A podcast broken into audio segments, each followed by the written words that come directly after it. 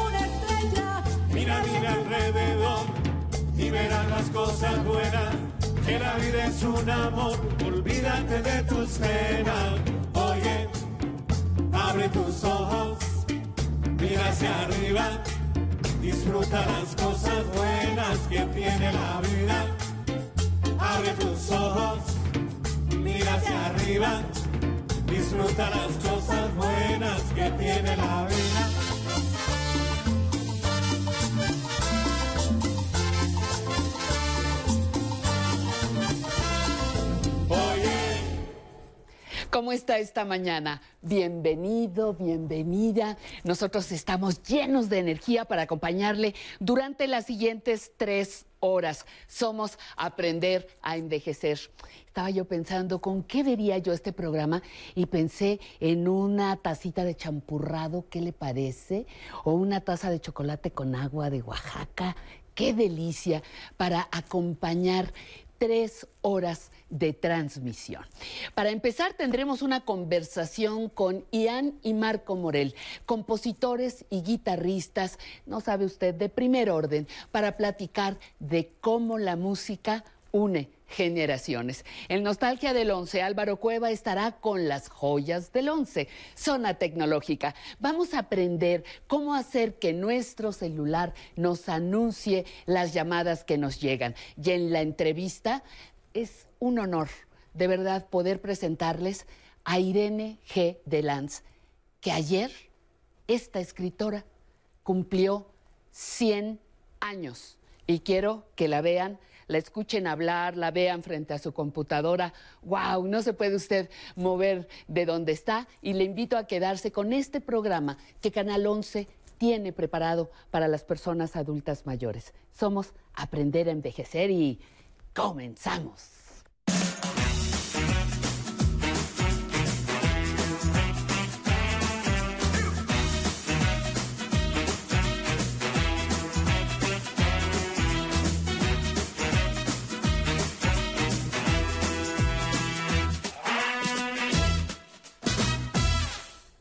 Y de seguro usted lo ha escuchado. La música amansa a las fieras.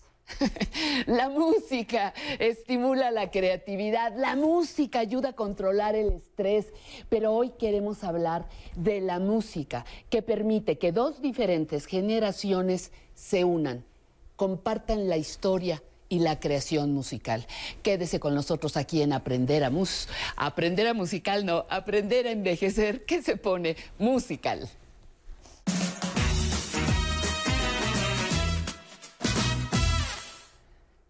Haber descubierto eh, este trabajo que les vamos a presentar para mí fue muy, muy grato, fue muy eh, emocionante descubrir cómo a la distancia y a través de la música, dos personas pueden mantenerse unidas. Es el caso de Ian Morel. Hola, Ian, ¿cómo estás? Muchísimas gracias. Buenas noches para ti. Buenos días para Marco Morel. Marco, ¿cómo estás? Encantada. Estamos haciendo esta transmisión con Marco en la Ciudad de México y su hijo Ian en ¿dónde estás? Así es, aquí estoy en Nantes, en Francia. Pobrecito, sufre y sufre en Francia ahí con la nueva iluminación que hay en ese país. Bueno, muy bien. Eh, me encontré con un, un trabajo que se llamaba Hola Pa. ¿En qué consiste esto, Ian, por favor?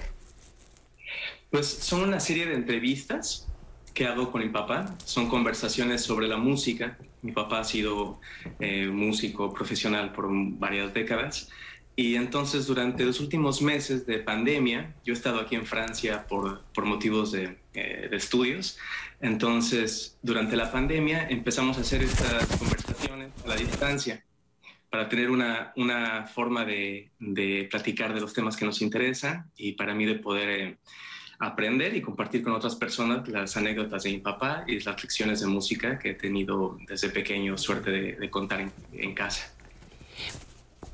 Eh, ¿cuánto, cuánto, ¿Cuánto tiempo, eh, cuánto tiempo eh, tardaste en crear el proyecto, Ian? ¿O fue, de, o fue idea de Marco? Fue, fue, mi idea porque la verdad es que creo que yo sufrí más la, la pandemia. Ajá, ajá. entonces, yo creo que por eso venían las ganas de, de tener una, una, razón para poder estar eh, eh, platicando, para poder tener estas conversaciones. Entonces a mí se me ocurrió esta idea. Me llevó unos meses estar pensando eh, qué temas podemos hablar, cómo, cómo realizar esto. Y bueno, al final fue esto, abrir un canal de YouTube y poder subir en este canal de YouTube las entrevistas que estamos haciendo. Em, hasta ahora hemos podido realizar una cada mes y varias todavía eh, en el futuro. Y además también poder compartir la música que hacemos en el mismo canal de YouTube. Claro.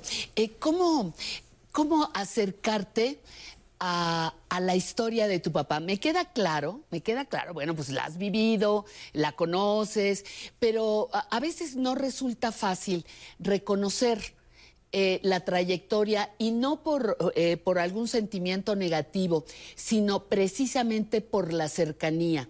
Tú, al igual que Marco, eres guitarrista. Tú, al igual que Marco, seguramente has estado en ensayos, en conciertos, y muchas veces esa cercanía no te permite ver eh, lo que hace otra persona. La distancia te ayudó, ¿verdad? Y el encierro.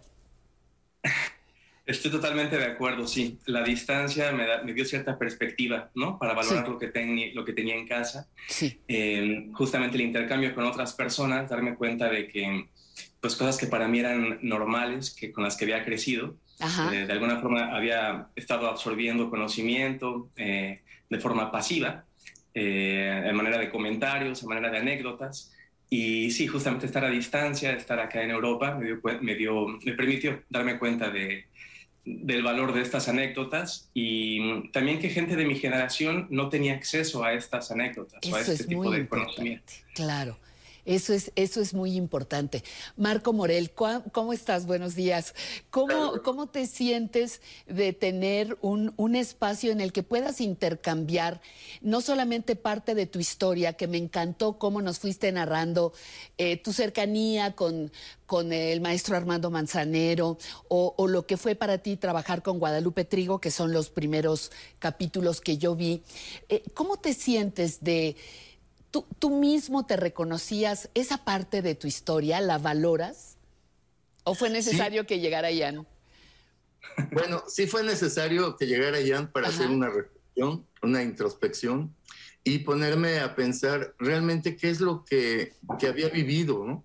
Porque, bueno, había tocado la canción de mi ciudad, por ejemplo, miles de veces, ¿no? Pero eh, ponerse a pensar qué es realmente, cuál es el valor de la canción, el valor estético, y el valor eh, cultural de este tema, pues me hizo eh, sentarme a reflexionar y escribir y pensar mucho sobre, sobre estos trabajos, ¿no?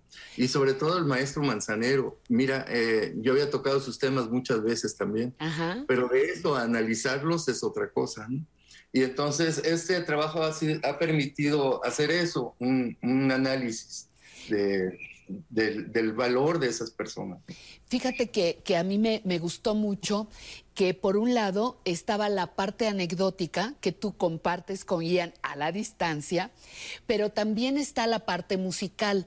Lo que dice Ian de muchos músicos de mi generación no conocían eh, a, estos personajes probablemente, pero tampoco entendían por qué, eh, y, dan como una clase de música, empiezan el arpegio, la tonada, lo bajo, el tono, etcétera. Esto permite que también, además de la anécdota, sea eh, la transmisión tenga una riqueza musical, una enseñanza musical. iba, ¿Estaba esto considerado desde el principio, Marco. Sí, eh, creo que hay un interés ahí, em, sin que sea muy, pretencioso, pero sí alguna parte educativa, poder eh, realmente aprender algo después de cada charla. Eh, me, gusta pensar que tenemos alguna pregunta que responder después de o durante cada conversación. Y, por ejemplo, bueno, lo, que intentamos hacer siempre es elegir temas, son artistas, son personajes con los que mi papá ha tenido la oportunidad de trabajar como Guadalupe Trigo o eh, Armando Manzanero. En el futuro hablaremos de Chabuca Granda, de Tania Libertad. Claro. Eh, y bueno, la cuestión es hablar, sí, de las anécdotas, de por qué son importantes estos artistas, pero también de la música y poder dar esta visión como músicos, no, no como historiadores o como eh, simplemente personas que han tenido contacto con ellos, sino como músicos, poder analizar un poquito de realmente, bueno, por qué nos gusta y por qué son tan populares y qué valor tienen, qué podemos rescatar de eso qué lecciones podemos también nosotros aplicar, incluso en mi generación, no solamente como una cuestión de, eh, de, revisitar o de escucharlo, sino quizás de tomar alguna lección para poder continuar con esta cuestión de eh, qué significa ser eh, un músico mexicano, qué significa ser música latinoamericana, por ejemplo. Claro. Marco, ¿y tú cómo, cómo te sientes ahora eh, formando parte de este trabajo intergeneracional? Porque estás vinculándote nuevamente con Ian, con quien ya estás obviamente vinculado, pero el trabajo que, estaban, que están haciendo es un trabajo que une generaciones, intergeneracional, le llamamos en este lenguaje del envejecimiento. Sí, es cierto. Mira, yo realmente aprendí así porque cuando yo empecé a trabajar era realmente, bueno, ahora lo veo hacia atrás, y si era joven, ¿no? Tenía 19 años y mis compañeros tenían 35, 36 años. Entonces ya era una generación con mucha experiencia, la de ellos, ¿no? Eh, y a mí me tocó eh, estar en contacto con, eh, absorber esas experiencias, ¿no? Creo que no empecé de cero, gracias a ellos, ¿no? No empecé de cero porque entonces ya el trabajo que ellos tenían y las experiencias y los fracasos me ayudaban, lo que ellos hablaban de al respecto me ayudaba a avanzar cada vez más rápido. Y creo que, perdón. No, no, no, no, te, te escucho, te escucho. Y, ese contacto con gente este, con mucha experiencia, pues me permitía eh, también, bueno, disfrutar mucho sus anécdotas, ¿no? Porque ya habían pasado eh, por muchas cosas, entonces las comentaban siempre en los ensayos o en las, antes de las tocadas, en los camerinos. Los camerinos son enriquecedores porque los músicos platicamos mucho, como son muchos, muchas horas de estar ahí esperando antes del show, ¿no? Después de las pruebas de audio. Entonces, eh, pues da tiempo para platicar y uno se explaya y comenta y, y, comparte experiencias. Y, eso me enriqueció mucho, ¿no? Con, con músicos, trabajar con músicos de, de otras generaciones. ¿Y, te, te, cuesta, te cuesta trabajo, perdón, te cuesta trabajo ahora compartir eh, tus conocimientos musicales con otras generaciones? No, para nada. Me parece algo natural, ¿no? Y, me, parece también eh, refrescante porque escuchas también la retroalimentación, ¿no? De los jóvenes, que, te, que pues a veces... Eh, te das cuenta que sí hay un cambio generacional, ¿no? que sí hay un cambio de, de, actitudes, de cultura, de forma de ver la vida pero siempre la música como que es un punto en común, ¿no? Siempre cuando terminamos hablando de música, pues eh, no importa la edad, siempre es este siempre es enriquecedor eh, compartir experiencias. Por eso, por eso decíamos que, que la, la música une generaciones, ¿no? Eh, eh, las, nos ayuda a estar interconectados. Ian, ¿qué, ¿qué, sigue después de esto? Estos primeros, estos primeros pasos que, que, diste con la creación de este canal, de esta, de esta experiencia, ¿hacia dónde te lleva? ¿Qué sigue? ¿Qué vamos a encontrar eh, más adelante? Además, ¿en dónde los vamos a encontrar ahora, no? ¿Qué sigue después de esto? Mira, pues nos interesa que este mismo canal crezca eh, el, canal lo encuentran bajo mi nombre, Ian Morel Música, en YouTube. Y esta serie de entrevistas las tenemos con este nombre de Hola Pa. Sí. Eh, eh, tenemos más entrevistas ya en producción. Nosotros dos hacemos todo, estamos escribiendo las, las anécdotas, un poco preparamos antes los temas para ver qué, qué nos interesa generalmente yo tengo ya alguna idea de cosas que he escuchado de mi papá sobre sus experiencias y que me interesa explorar. Por ejemplo, en el futuro quiero eh, que hablemos no solamente de músicos mexicanos, sino él tuvo oportunidad de trabajar en Latinoamérica con, eh, por ejemplo, con Chabuca Granda, que es eh, un símbolo del Perú. y también le tocó trabajar con Tania Libertad en cierto contexto en el que, bueno, pasaron cosas interesantes en esa época. Eh, por ejemplo, que le tocó ver eh, cómo fue la transmisión del cajón eh, peruano, un instrumento del cajón peruano hacia la tradición flamenca en España. entonces, a lo que voy es que mi papá tiene muchas anécdotas que compartir, hay muchos pretextos para poder seguir hablando de música, no solamente de música mexicana. Eh, y lo que sigue es eso, tenemos varios episodios ya programados de estos temas, siempre hablando sobre un artista y teniendo como ejemplo alguna canción, algún aspecto de su obra que nos interesa para poder analizar un poco de ese tema musical en términos eh, eh, teóricos, ¿no? Pero siempre accesibles para... No lo pensamos solamente para músicos, sino simplemente poder tener una especie de algo accesible para que el público en general pueda entender por qué a nosotros como músicos nos interesa y quizás ellos mismos entender por qué a ellos mismos les gusta. Por ejemplo, la música de Manzanero, por qué se siente mexicana la música de Guadalupe Trigo, la canción de mi ciudad. Pues yo, yo les felicito y les agradezco que nos, que nos regalen esta, esta experimentación en un, en un canal como el de YouTube. Me dices que se llama, eh, ¿cómo te localizamos, Ian? Ian Morel Música y nos encuentran igual en las redes sociales, en Instagram y en Facebook como Ian Morel Music. Y Ian Morel Music. Y, me encanta porque el espacio particular se llama Hola Pa. ¿No? Nada, nada más claro que hola, pa. Nos quedan 20 segundos para despedirnos, Marco. ¿Con qué te despides? ¿Qué comentario final haces? Ah, con un enorme agradecimiento hacia ustedes, a tu equipo de trabajo, a ti, Pati, te mando un beso y un gran abrazo. Ya nos veremos a tomarnos unos vinitos. Por favor. por favor. por favor. Y bueno, que nos agarre este, confesados el fin de la pandemia, ¿no? Exactamente. Pues muchísimas gracias, Ian, por tu, por tu idea, por tu cercanía, por tu sonrisa, me encantó. Gracias, Marco, por tu, por tu cercanía también. Les agradezco mucho esta experiencia musical y les invito a continuar con nuestro programa. Esto es Aprender a Envejecer.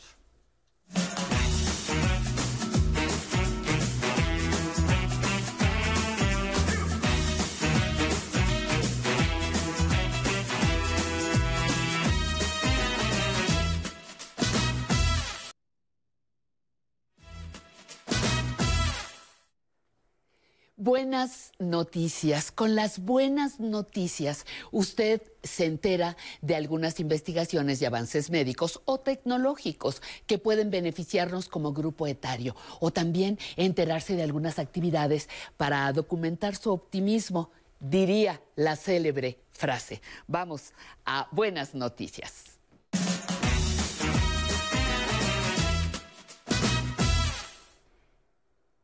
Una buena noticia una de las más severas crisis que enfrentaremos en unos años, y no es que ya lo estamos viviendo, será la de la falta de agua. El agua es fundamental para toda la vida del planeta y datos oficiales nos hablan de que en el mundo dos billones, dos billones de personas no tienen acceso al agua potable. Por ello es importante esta investigación con profesionales de varios países que busca a través de la energía solar quitar la sal del agua en escasos 30 minutos. Hasta ahora el método es largo y costoso. De allí la importancia de este trabajo. Una pequeña máquina portátil personal es la que realiza el trabajo y será la encargada de producir dos litros de agua dulce en una hora. Dos. La insuficiencia cardíaca será detectada a través de la saliva. Uf, esto es un gran avance. Si esto funciona bien, dejaremos de lado momentáneamente los estudios largos y costosos para simplificar el proceso del diagnóstico temprano, que es muy importante para atender varios padecimientos cardíacos que constituyen la principal causa de hospitalización de personas de más de 60 años. La Organización Mundial de la Salud afirma que la insuficiencia cardíaca afecta alrededor de 26 millones de personas en todo el mundo. Y tres, para quienes cuidan, esto es muy importante, para quienes cuidan personas adultas mayores con demencia, les informo que el Instituto Nacional de Ciencias Médicas y Nutrición, Salvador Subirán, a través de su servicio de geriatría, organizó el programa de capacitación virtual que busca prevenir la sobrecarga de la persona cuidadora eh, de, de una persona con demencia. Mayor información en el correo o en el teléfono que ahora aparecen aquí en su televisor. El 8 de junio y el domingo entrante, el 8 de junio empieza este, este curso y el domingo entrante estaremos aquí en vivo y a todo color hablando del tema. Muchísimas gracias por estar con nosotros. Vamos a la música, la orquesta Anahuac.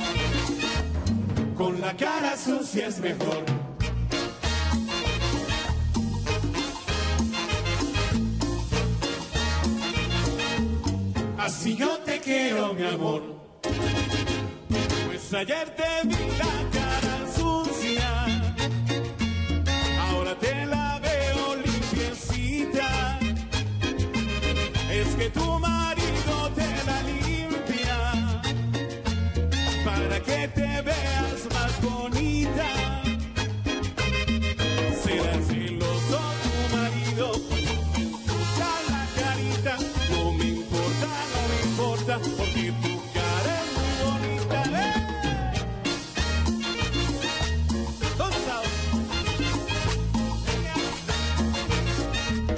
Con la cara sucia es mejor.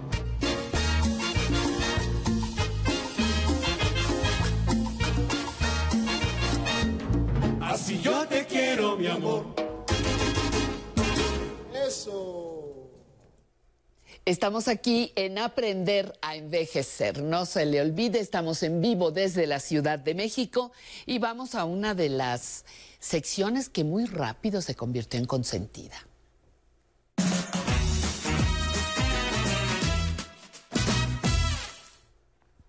Oye, pero ¿a qué velocidad lo lograste? ¿Cómo es posible? Bienvenido Álvaro, ¿cómo estás? Pati, preciosa, yo siempre que estoy contigo, yo siempre que estoy con ustedes soy el hombre más feliz del mundo porque amo hacer esto y hoy quiero que ustedes también gocen, que se sientan tan realizados como yo de estar aquí en Canal 11, porque este canal es una caja de sorpresas. Hoy vamos a hablar de las joyas de Canal 11, de esos programas que, mire, lo van a dejar con la boca abierta y seguramente usted también los recuerda con amor. Goce.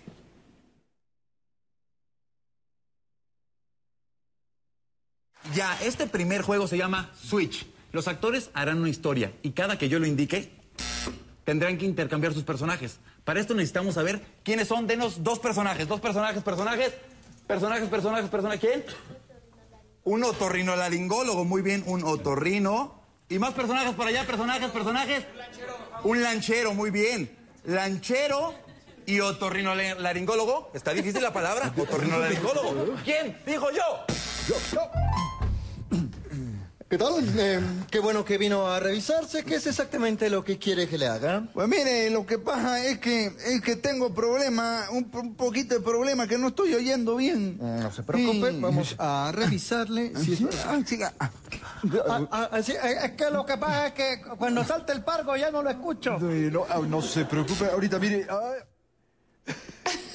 ¿No te encanta? No, muy bien. Ajá. Ojo, los medios públicos de repente están mal etiquetados como frecuencias muy solemnes. Para nada. También le entramos al humor y este es un ejemplo muy claro. Es un programa sobre el arte de la improvisación. Qué reto para los actores. Además se reconoció, ¿verdad? Es Carlos Aragón, el maestro Cuétara. Está muy padre esto y es nada más una probadita porque, insisto, este canal está lleno de joyas. ¿No me cree? Mire.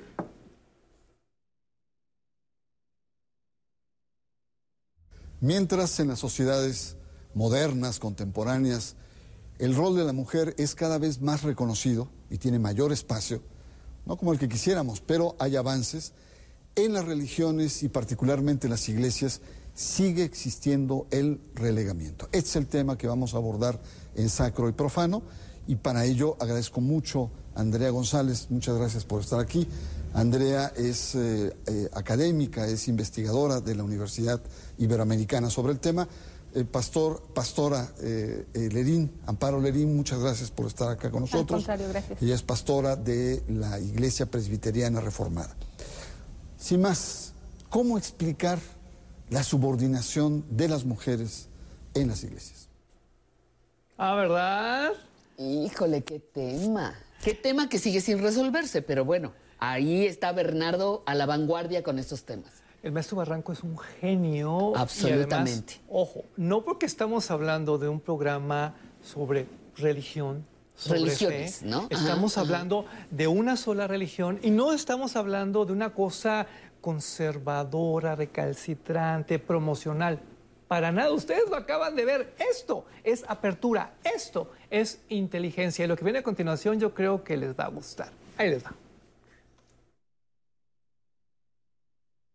Porque la única manera de solucionar la pobreza, Marta, va a ser suprimiendo a los pobres, enseñándoles a los pobres a dejar de ser pobres, a dejar de conceptualizarse a sí mismos como pobres. ¿Y cómo lo vas a hacer? Utilizando los códigos de comunicación de ellos, no los tuyos. ¿Y cuáles son esos códigos de comunicación? El fútbol, la telenovela. Ese es el tipo de maestros que les van a enseñar realmente a salir de la pobreza. Así como convencimos a la gente a que planificara su familia y la convencimos con Ven conmigo a que se inscribiera en el Plan Nacional de Adultos. Así tienes que a- convenciendo al pobre poco a poco, a poco a poco. Mira, Marta, hay una gran falacia por ahí. Se dice, la televisión es una fábrica de sueños. No es cierto. La televisión es la gran maestra de la sociedad. Ándale. Es el Para gran- bien y para mal. Exacto, el gran Miguel Sabido con Marta de la Lama. ¡Qué locura! ¡Qué cosa tan más preciosa! Para que vean que en los medios públicos mexicanos, que en Canal 11 sí hay memoria, porque Marta siempre ha sido parte fundamental de estas frecuencias. Marta siempre ha sido parte fundamental, siempre fue parte fundamental de nuestra vida. Mire, Vamos a ver lo que ocurrió en Juriquilla el pasado viernes en el mano a mano de Julián López el Juli y Diego Silvetti. Así es, Beto, pues estuvimos por ahí en Juriquilla y como siempre, un llenazo, una estupenda organización, todo limpio. Eh, realmente las instalaciones de la plaza eh, fueron un marco inmejorable para ver al Juli, pues estar en un nivel, vean esto, vean cómo fija el toro prácticamente de salida. Realmente la tauromaquia que está eh, llevando el maestro Julián López el Juli hoy en día, pues es ya de otro nivel. Se han sumado al concepto de lidiar toros, pues el acompañamiento del cuerpo, el ritmo de los movimientos del cuerpo al ritmo de las embestidas del toro. Pues aunque sea de Canal 11, a mí no me gustan los toros. No está bien. Ni los toreros, ni las puñaladas al pobre toro. Se Este, vale sufro, debatir. Sufro mucho, sufro se mucho vale, con Se vale debatir. Yo también soy antitoros, pero ojo, ojo, la tauromaquia es un arte, la tauromaquia es una expresión cultural, hay algo muy profundo detrás de esto y acabamos de ver un fragmento, lo digo así, que es un honor. Le voy a explicar por qué. Porque este título está cumpliendo 49 años. En 2022, si llega, y Dios quiera que así sea, tendrá 50. ¿Cuántos programas en la historia de la televisión mexicana han podido presumir de algo así? Ahora entiende, esto es continuidad. Estamos hablando de las joyas de Canal 11. Y sí, este título es una joya. Y el que viene a continuación no canta mal las rancheras, ¿eh? Tal vez usted, como yo, reconozca al conductor.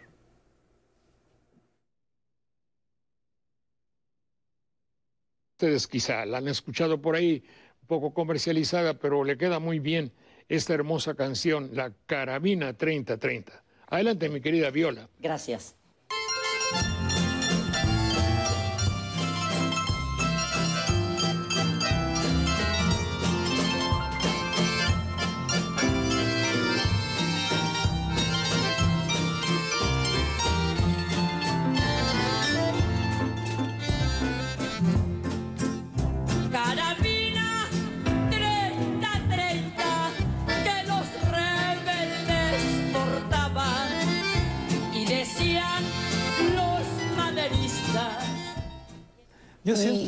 Admiración orquesta. muy especial por el maestro Jorge Saldaña. Ojalá algún día podamos hacer un programa especial solo de él, porque es una figura fundamental de la historia de la televisión mexicana toda. Pocos hombres tan críticos, tan valientes como Jorge Saldaña. Él enfrentó la censura, yo creo que como nadie, ¿eh? pero ese es otro asunto. Lo importante ahora es que reconozcamos su legado, que reconozcamos a las joyas de Canal 11, como esta que es muy reciente, pero que qué barbaridad, es increíble. Vea.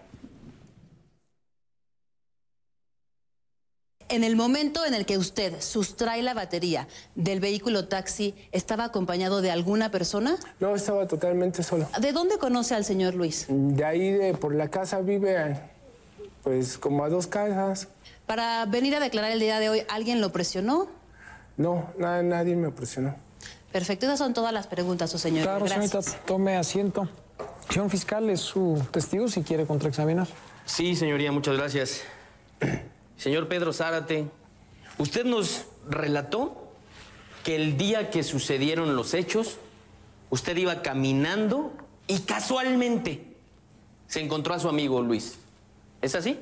Sí, así es. ¿A qué hora fue cuando usted tomó la batería del taxi? Pues aproximadamente como a las 3 de la mañana. Tomó. No, tomó. Se robó, se fregó la batería del, de- de- del coche. Este es un titulazo porque hace poco hubo un cambio legal muy profundo en nuestro país y como bien dijo hace rato el maestro Miguel Sabido cuando estaba con Marta de la Lama, la televisión educa. ¡Qué increíble tener un programa ya! Sobre juicios orales que nos muestra cómo se expresa esto, que nos enseña cómo podemos defendernos, cómo aplica la ley. ¿Se da cuenta de lo interesante? ¿Se da cuenta de lo importante que es lo que estamos mirando? No, espéreme, porque aquí también hay para toda la familia. Observe. ¿Listo? ¿Triple N está listo? Muy bien. ¿Listo, selva extrema? Ok, la primera ronda se va a tirar con esa pelota de fútbol que es la medida oficial. La segunda ronda va a ser con esta pelota más grande para que haya más oportunidad de pegarle. Y la tercera ronda, que va a ser la más difícil, con esta pelota que es la más chiquita de todas. ¿Estás lista, Yael? ¿Lista, Zoe? Adelante, venga. Muy bien, venga equipo, apóyenlos. Vengan equipos. Una, dos, ahora. Una, dos, Hay muchísima velocidad en Yael. Parece que va a acabar antes de las vueltas. Vamos a ver qué tan mareada termina. Una vuelta más. Yael salió primero. Mareada, mareada, mareada. De todas le pega. ¡Gol! Gol de Yael. El equipo de Selva Extrema anota el primer gol. Yo soy el crítico más feroz de los programas infantiles que se hacen en las televisoras privadas de nuestra nación, porque siento que le faltan al respeto a las audiencias, que tratan a nuestros pequeñitos como animales de consumo. En Canal 11 hemos hecho una televisión infantil muy digna, muy positiva.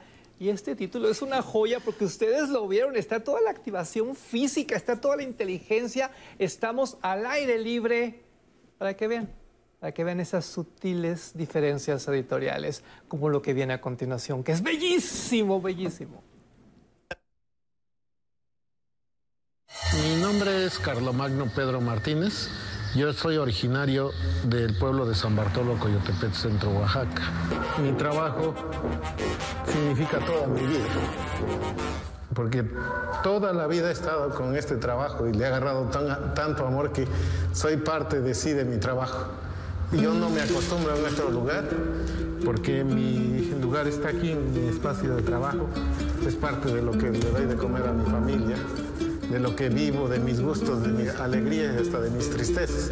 Me propuse hacer un museo para que todos los artesanos tuvieran un reconocimiento y el objetivo de este museo era precisamente para darle proyección a la gente y que todas las piezas tuvieran su ficha y se exhibieran como piezas de arte que son.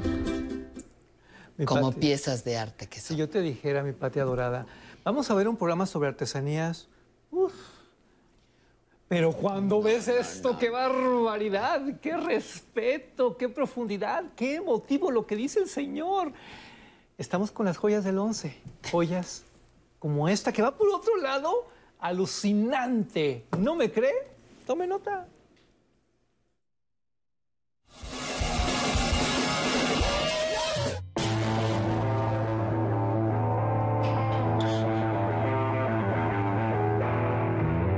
Es el día 1 de la carrera panamericana. Ahora que las tripulaciones y sus autos pusieron a prueba su destreza en la etapa de clasificación, están listos para iniciar este viaje por las carreteras mexicanas. Durante siete días, participantes de varias nacionalidades recorrerán los caminos de nuestro país, sus paisajes, su gente y su cultura. ¿Cuántas otras series, series sobre la carrera panamericana conoce usted, eh? ¿Ah, verdad? No, y lo que viene a continuación es la joya de la corona, diría yo. Ahí le va.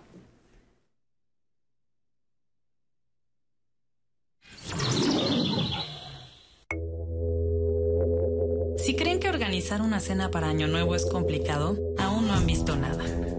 ¿Se han puesto a pensar la cantidad de alimento que consumen todos estos animales?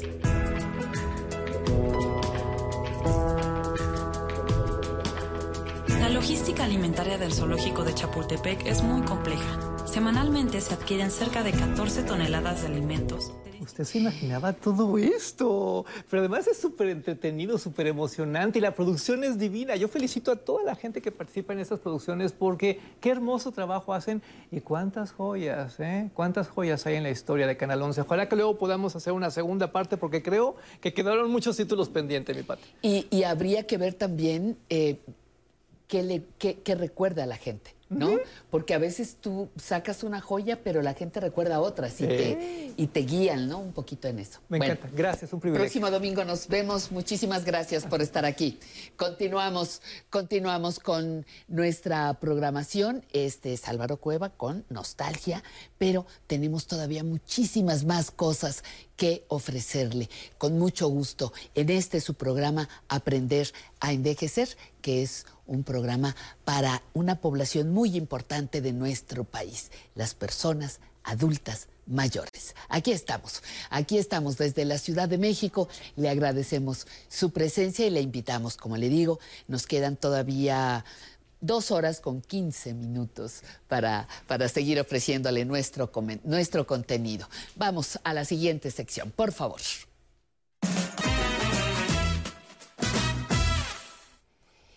Ay, qué gusto que usted continúe con nosotros. Estamos aquí en Aprender a Envejecer. Le quiero recordar por aquello de que llamaron y dijeron que habíamos pasado muy rápido la información. Hay un programa de capacitación virtual para las personas, para las personas que están cuidando adultos mayores con demencia. Es un entrenamiento especial para que no colapsen. Así que les damos este teléfono 55 27 67 71 90. Repito, 55 27 67 71 90 para que ustedes puedan llamar, pedir informes en horas hábiles, por favor, en, en, eh, entre semana también, o en este correo que es brendasotelo 315 arroba gmail.com. Nos interesa muchísimo cuidar de los cuidadores y cuidadoras de personas con algún tipo de demencia. Y pasamos hablando de nuestra salud. Pasemos a una sección que nos ayuda a mejorarla.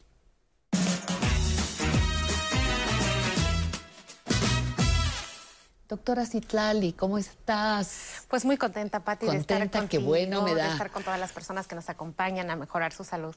Me, me encanta. ¿Qué, ¿Qué tema tenemos para el día de hoy? A ver. Pues mira, es un tema que nos han pedido mucho porque Sí. pues después de todo lo que hemos vivido eh, en todo el mundo, pues la ansiedad es, un, es, es algo que pues se exacerbó en toda la gente. Por supuesto. Y quisiera que platicáramos un poco de eh, estrategias que hay y o, que la gente conozca que se puede medicar con prescripción y con Ajá, supervisión ajá, de un médico plantas medicinales o fitoterapia para poder resolver el tema de ansiedad. Y quisiera que platicáramos de qué es ansiedad, Patti. Eh, te- yo te iba a preguntar, ¿hay alguna diferencia entre medicarte de manera natural a un medicamento tradicional? No, no hay una diferencia. Es una gran pregunta. Lo que pasa es que el, el objetivo de la medicación vamos a decirle medicación sin división, Ajá. porque a veces las, las personas confían muchísimo y dicen, bueno, es que nada más porque es una planta medicinal. Me es- la tomo. Me la tomo. Ajá. Porque los medicamentos que siempre dan los psiquiatras, esos no. Y esto es parte de quitar un poco el mito de... Y el estigma al medicamento y el psiquiátrico. estigma al medicamento. Entonces, eh, Patti, bueno, quiero decir que se prescribe igual.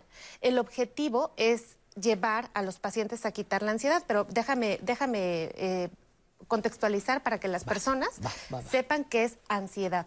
Bueno, la ansiedad está caracterizada por pues un- una sensación de intranquilidad. Eh, las personas por lo general empiezan a tener dolor precordial, hay trastornos del sueño. Te das cuenta que en muchos, en muchos padecimientos que hemos traído aquí a, a Mejorando mi Salud, pues hay un componente de ansiedad, el sobrepeso, la gente come por ansiedad, la gente no duerme por ansiedad. Entonces, la ansiedad es parte de muchas cosas y hay que, pues hay que especificar muy bien que eh, la medicación se trata de equilibrar ese, ese desequilibrio de neurotransmisores que están pasando en el cerebro. Los medicamentos que se utilizan, eh, como por ejemplo la lavanda, tienen estudios en personas, en animales, que ya permiten que lo podamos usar de manera normal, co- de manera Ajá. cotidiana. Y eh, no debiera de suspenderse un medicamento ni debiera de, de- de prescribirse así, porque es muy común que las mujeres digan, pues tómate un tecito de tila. Digo las mujeres porque en, en mi linaje así, mi mamá, pues es que estás muy presionada, pues té de tila, pues té de esto, té del otro. Y es muy peligroso usar la fitoterapia de manera indiscriminada. Y hay que tomar Ajá. en cuenta pues qué medicamentos están tomando. Entonces quiero hablar de, de la lavanda, ¿no? O sea, como una como parte de una estrategia y decirle a las personas que todos los lo- todas las plantas medicinales están bien dosificadas, bien prescritas y no se pueden suspender de manera abrupta porque la curva de la neurotransmisión que se está logrando eh, que se está logrando obtener para que uno no esté tan ansioso eh, baja de manera súbita. El medicamento debe de llevar a una persona con ansiedad a estar en una meseta de equilibrio de neurotransmisión y así mantenerse en un buen periodo de tiempo. Si nosotros no, no, no lo vamos bajando responsablemente, pues la gente se siente muy bien y lo que hacen es, pues como se siente muy bien, dejan de tomar el medicamento y viene una, una caída de la neurotransmisión y entonces los síntomas de ansiedad son peores que al principio. Entonces, si en casa usan alguna de estas eh, estrategias para poder eh, medicar, eh, tomar tecito, por ejemplo, tomar eh, infusiones para ansiedad en la gente, pues es bueno que eh, tengan en cuenta que no es, eh, no es inocuo. Oye, pero a ver, pero la, el síndrome de, de- de ansiedad es una situación crítica en las personas. Después del COVID, se supone que uno de los trastornos mayores en salud mental es justamente la ansiedad.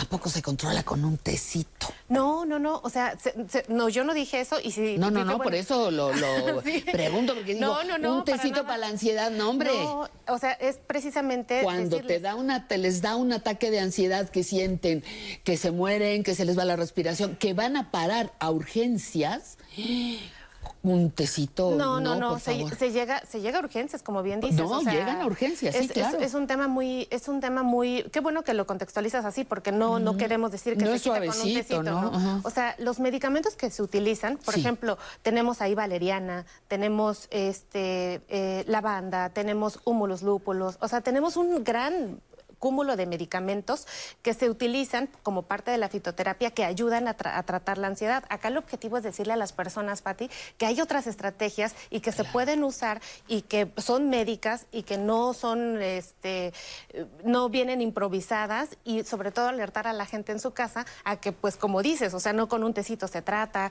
no con cosas sencillas se trata, o sea, es parte de un todo. Y esto no me puede ayudar. Estos, estas eh, hierbas o estos medicamentos naturales que acabas de mencionar, ¿no podrían ayudar mucho como eh, eh, en el aspecto preventivo?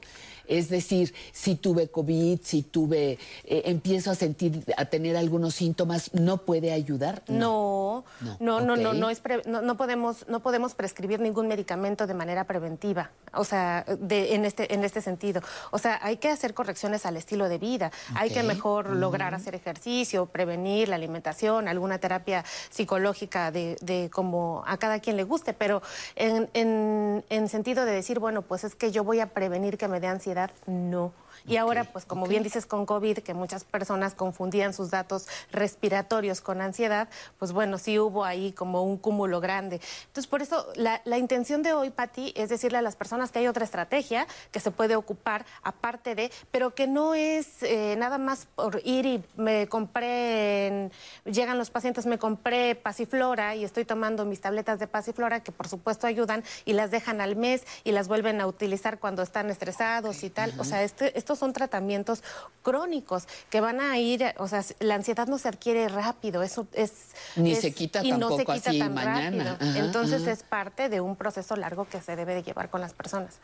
Eh, en el caso de las personas mayores, que son las que, las que nos interesan, eh, ¿hay, ¿hay dosis especiales para ellos? ¿Deben tener cuidado porque lo pueden combinar con otros medicamentos que ya consumen? ¿Cómo es eso en ellos?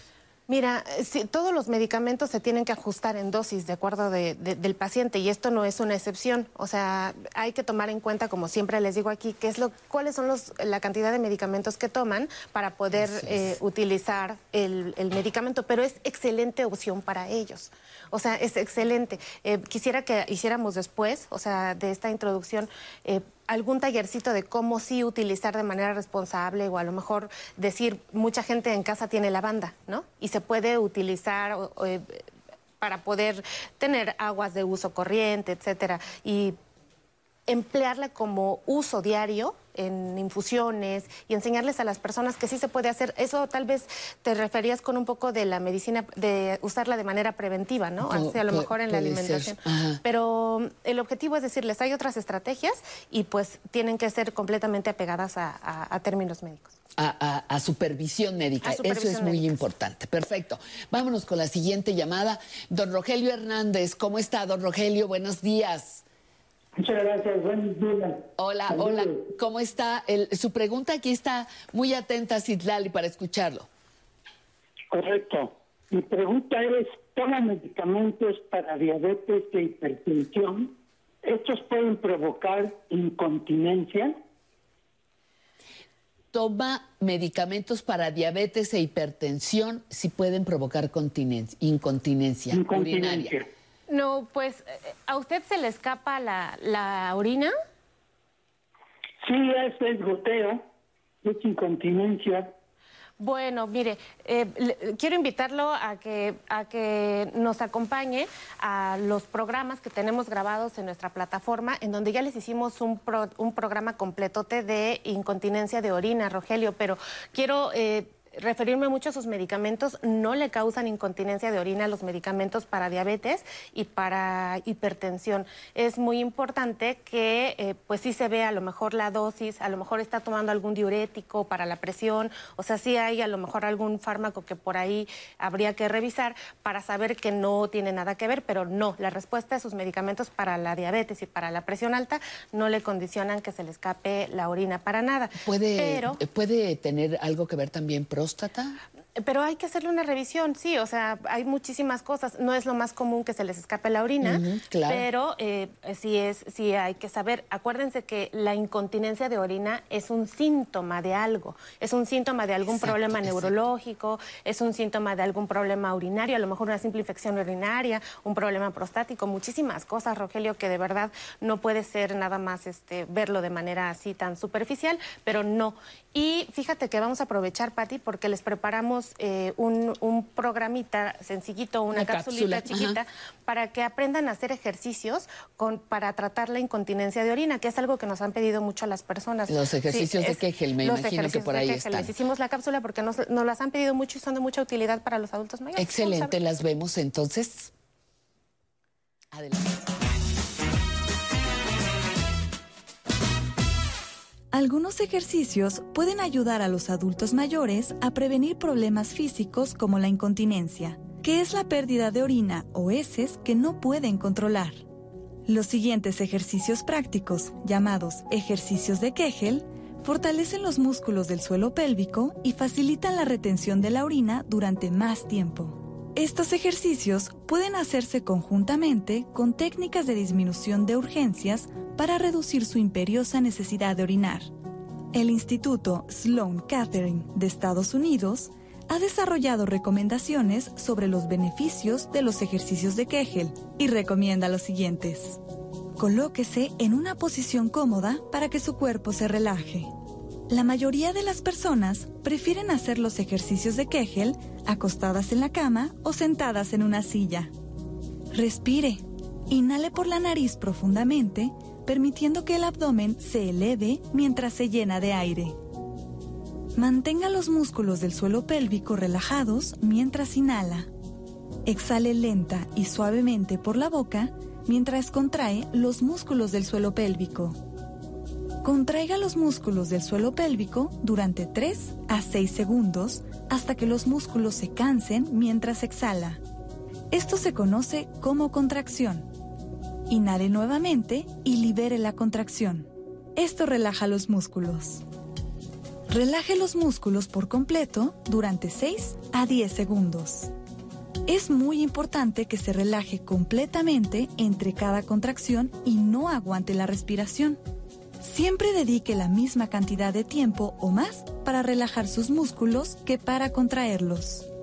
Repita este ejercicio 10 veces por sesión. Realizar estos ejercicios puede traer beneficios en la salud de todas las personas, especialmente en los adultos mayores.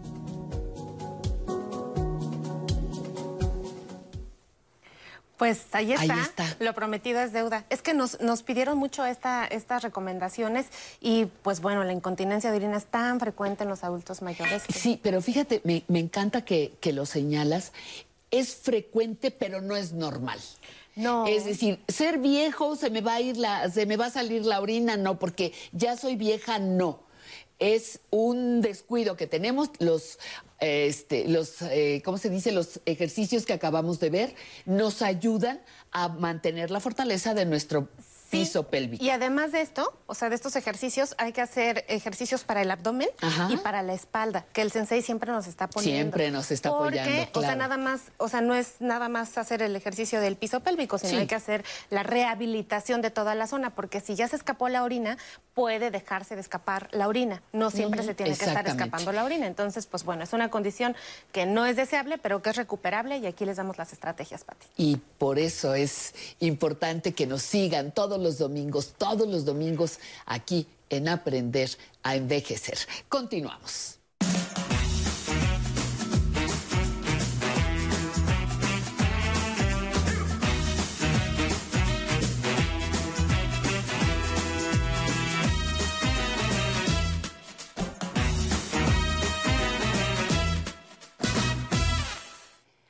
Ay, entre letras e historias es una sección que va a venir un poquito en la segunda hora. Nos va a acompañar vía Zoom el escritor mexicano Elmer Mendoza para contarnos sobre el libro Ella entró por la ventana del baño. Ahí van a saber de qué se trata. Conociendo mis derechos, viene Nancy Rivero para hablar sobre el tema de vivir en unión libre, lo que nos hace acreedores también a derechos. En movimiento. Vamos a tener en la segunda hora en movimiento con Sensei David que nos enseñará qué es y cómo poner en práctica el shiatsu. ¿Qué es eso? No sé, le prometo que voy a estar muy atenta a lo que Sensei David nos tiene que enseñar. Y en la entrevista, una conversación con la escritora Irene G. de Lanz, que yo les presumo es la primera vez que tengo la oportunidad de entrevistar a una centenaria. Ayer cumplió precisamente 100 años. Y vamos ahora, ¿qué le parece con el muro de la fama?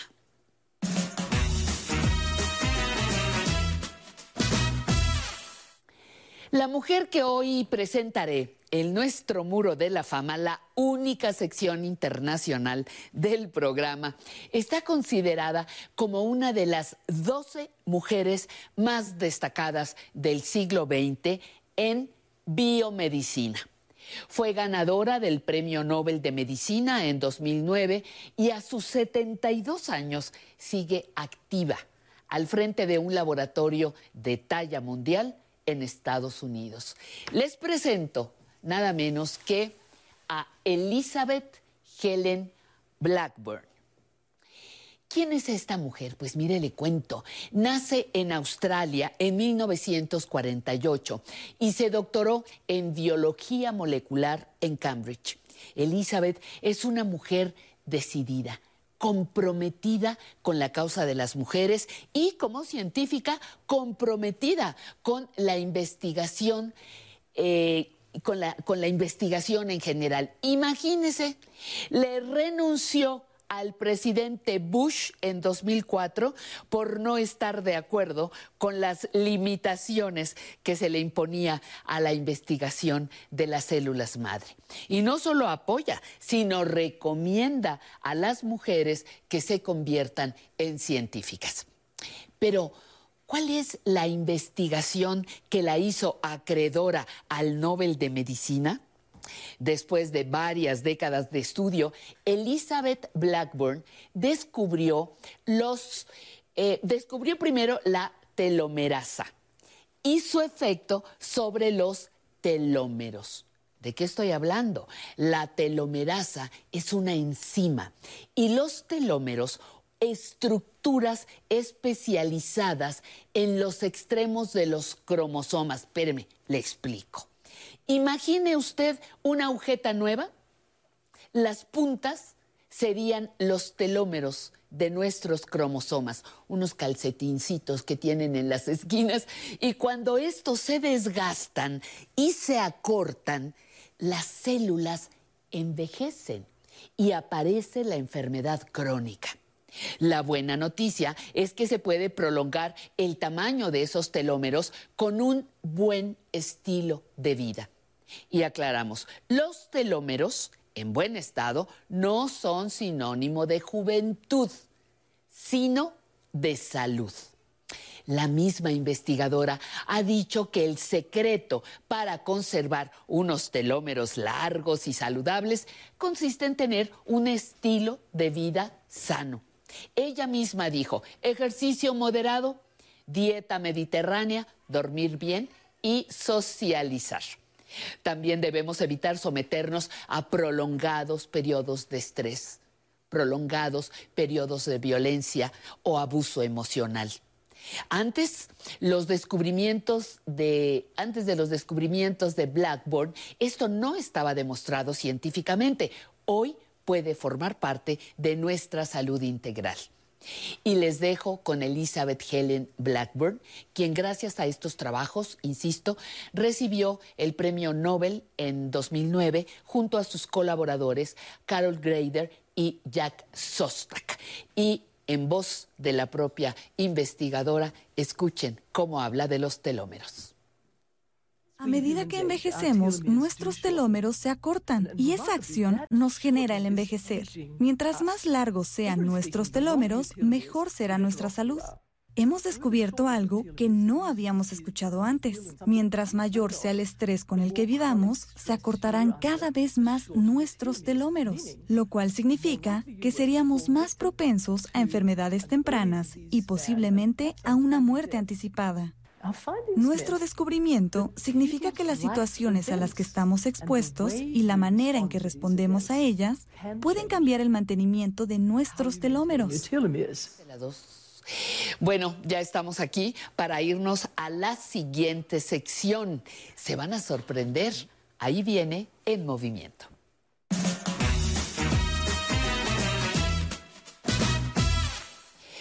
Mi queridísimo sensei, Pati, muy buenos días. Muy buenos días a todos. ¿Te caíste de la cama? Parece que ¿O te aventaron? Dime la verdad. Pues lo que sé, pero ya desperté. Lo que y aquí estamos listos para estar con ustedes. No, lo que sea, ¿qué pasó? Oye, ¿qué nos vas a enseñar ¿Cómo, qué es el shiatsu? Yo no sé qué es eso. Shiatsu es un masaje japonés que shiatsu literalmente quiere decir presión con los dedos. Entonces vamos a trabajar Ah, ok. ciertos puntos del cuerpo, como en la acupuntura, que hay Sí. ciertos puntos, puntos y ahí los vamos a, a- a comprimir para tener un alivio de esa parte que está dolorida. Y vamos a hacer un poquito integral, a ver si acabamos. Bueno, muy bien. Pues ahora no me voy a atravesar, me voy a hacer para atrás y te dejo todo el escenario Muy a bien, ti. gracias Pati. Vamos. Vamos a empezar el día de hoy. Vamos a empezar como siempre, un pequeñísimo calentamiento. Recuerden que nos vamos a estirar un poquito y después voy a hacer parado. Los que tenemos problemas de equilibrio de fuerza en las piernas vamos a usar la silla. En el shiatsu con acupuntura vamos a trabajar puntos a través de los meridianos. Esos puntos se llaman subos y vamos a tratar de presionarlos, pero antes vamos a calentar. Separamos como siempre su calentamiento que ya deben de tener memorizado. Hacia adelante, hacia atrás. Vamos a ir rapidito porque hoy es masaje, entonces no vamos a estar como muy activos. Al frente, dos, tres, cuatro, cinco. Recuerden, articulación es bien importante calentar. Aquí no, aquí hace mi abuelita. Acá arriba, donde duele un poquito, ahí está bien. Cuatro y cinco, uno y uno.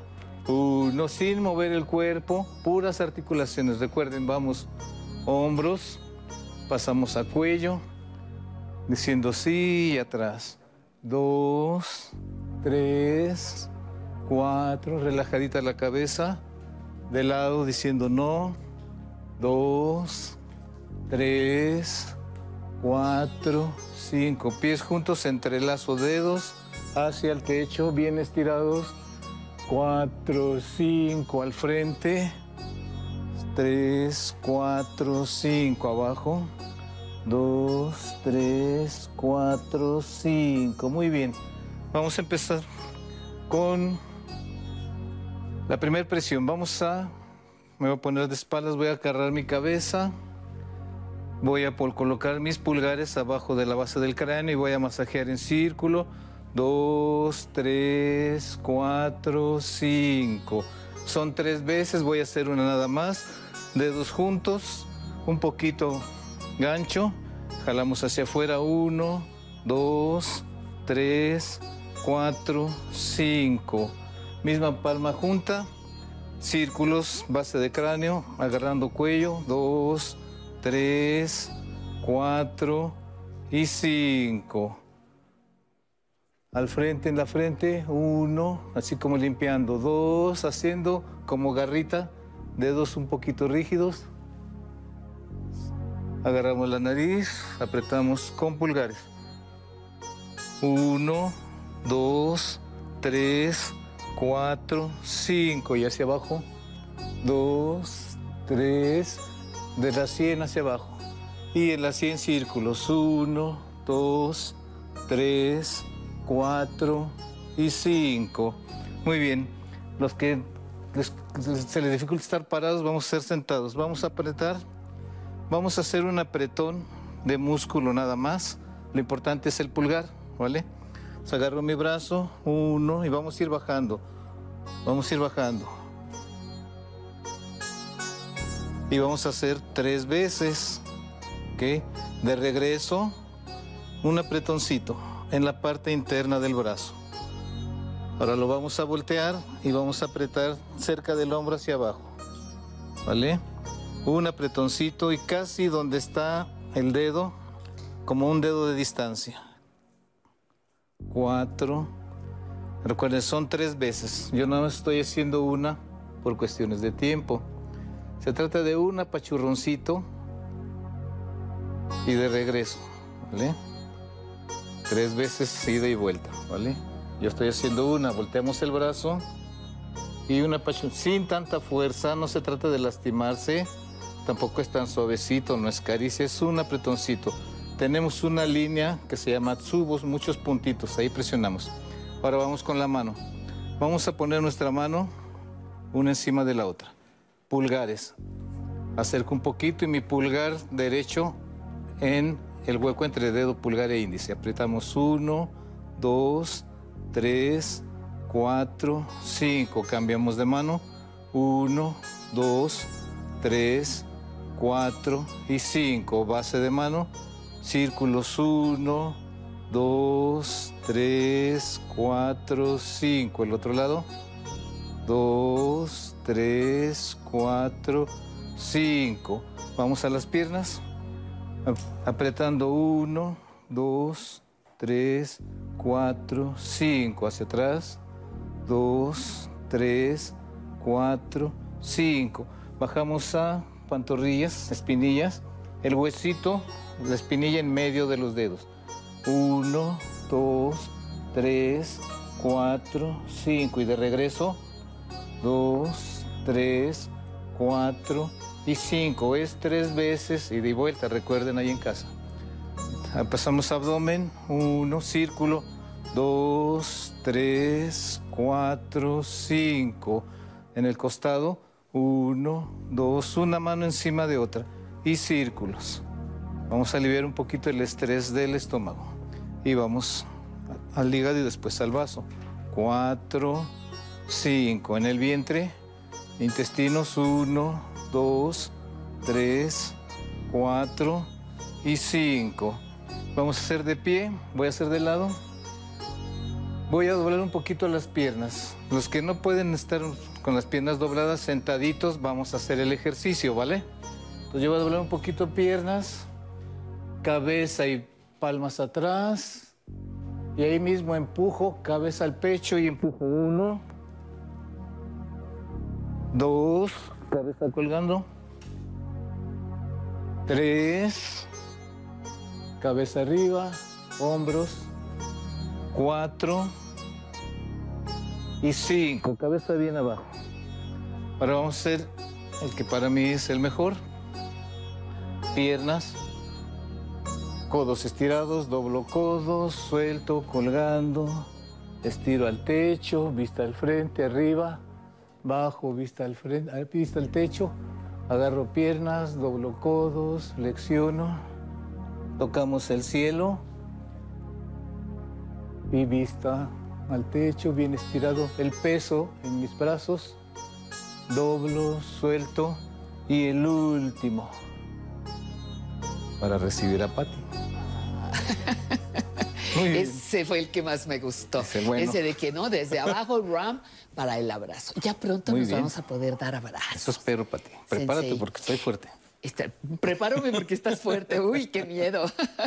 Oye, yo les quiero decir que estas maravillosas flores son tuyas, ¿verdad? No, son del programa. Esas no son del pro- Ay, Sí. pero están bellísimas y el son regalos del sensei y, y- y al ratito un bonsai que va a estar acompañándonos en el cafecito son eh, de la mano santa del sensei. La pandemia, Pati. pues, La ¿qué pandemia, hacemos? pues ¿qué hace uno, verdad? Muchísimas gracias, ti, Sensei, encantada. gracias. Nos veremos pronto para un abrazo. Claro que sí. Gracias. Volve- todos. regresamos, regresamos. Continuamos aquí en Aprender a envejecer. ¿Ya se acabó su chocolate con agua? Compártalo.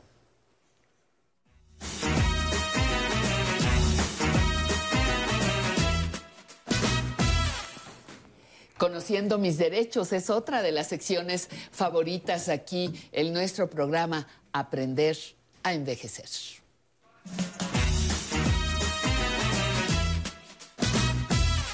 Nancy Rivero, ¿cómo estás? Muy bien, doña ¿Cómo te Pati, muy trata contenta. el domingo? Agrada- agradable, agradable y agradecida. bueno. Muy bien. Oye, me encantó el tema porque hay muchas personas que vivieron en unión libre, muchos de los adultos de ahora vivieron en unión libre y pensaban que no tenían derechos.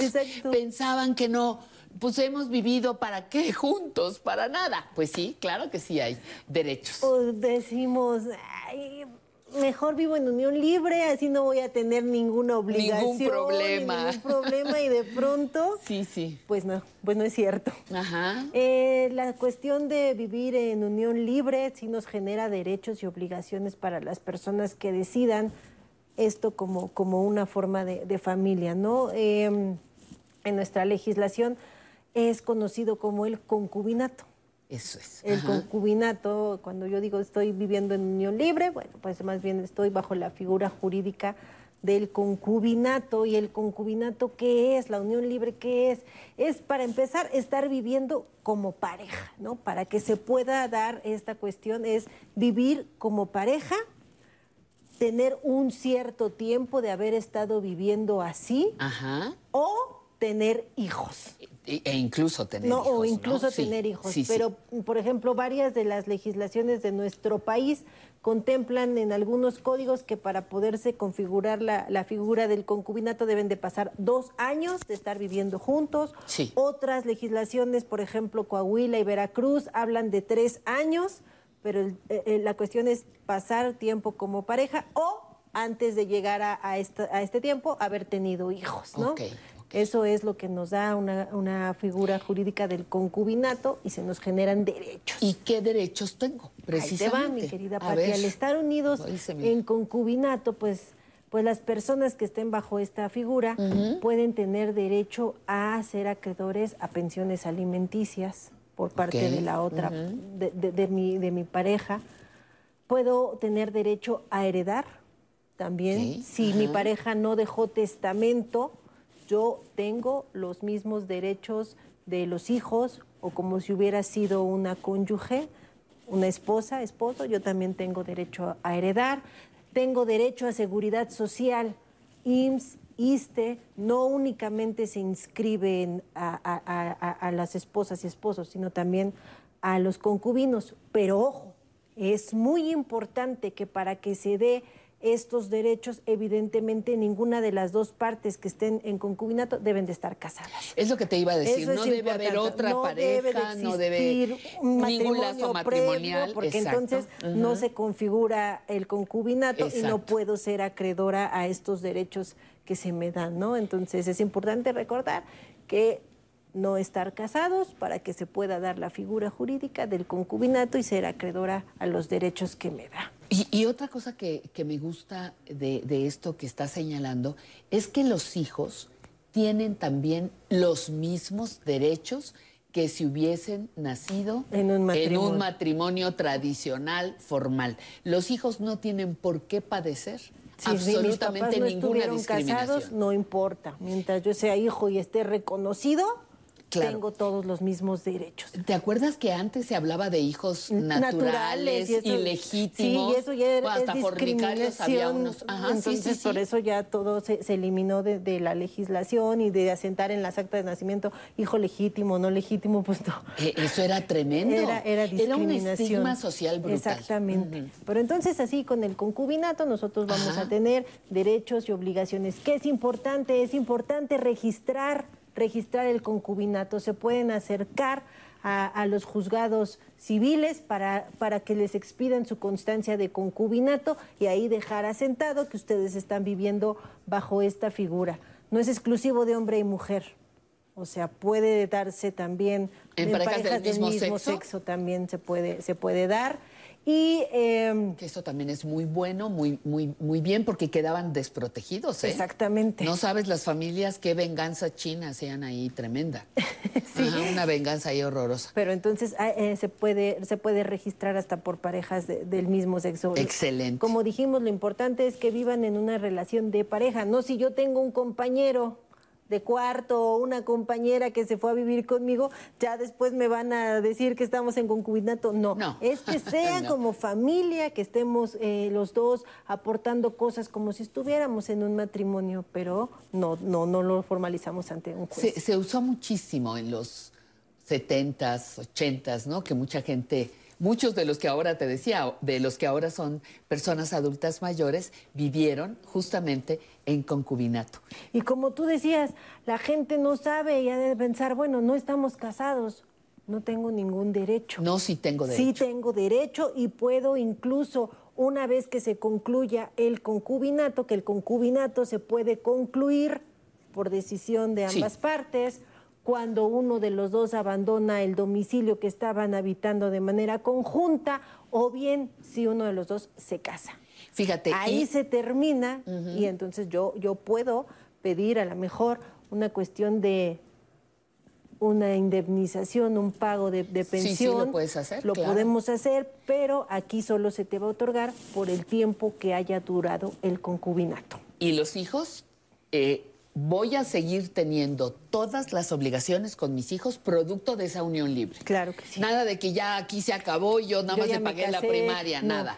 Exacto, son mis hijos, los registré Exacto. y continúo con los derechos y las obligaciones que me dieron por haberlos registrado. Eso, eso, es, eso es muy bueno porque luego los hijos son los que pagan muchos de esos pleitos de, las, de los papás y aquí los hijos están perfectamente protegidos. Exacto, o se cree que como, bueno, pues ya mis papás se separaron, pero pues estaban en unión libre y ahorita ya mi papá o mi mamá ya se casó, pues a lo no mejor los, de- los, de- los hijos del producto de ese matrimonio son los que van a tener derecho a heredar, los que van a tener derecho a, a alimentos, ¿no? Todos entran. Claro, claro que sí. Oye, eh, eh, Nancy, ¿y es, es necesario que yo registre esta unión eh, para tener mis derechos o si algunas personas no lo saben y no lo hagan? No es requisito, No ¿verdad? es requisito, no es obligatorio, pero sí se Pero recomienda. Se recomienda Claro. tener la constancia de, de concubinato para, por todas las cuestiones estas de una pensión, de ir a hacer trámites ante el IMSS, ISTE, yo llevo ya mi constancia de concubinato y eh, para poder acreditar que he estado viviendo con esa persona, soy la concubina, soy el concubino, tengo los derechos y para todas las cuestiones de herencias, ¿no? De cuando te digo si la persona no dejó testamento, iniciamos un juicio sucesorio en los cuales pues van a entrar los hijos y yo como concubina o concubino, aunque no esté casado, también voy a tener derechos para heredar. Muy bien, pues aquí está una llamada, una llamada muy, eh, muy importante de doña Antonia Padilla Gocovache, que nos habla desde Navojoa, en Sonora. Antonia, bienvenida, buenas tardes.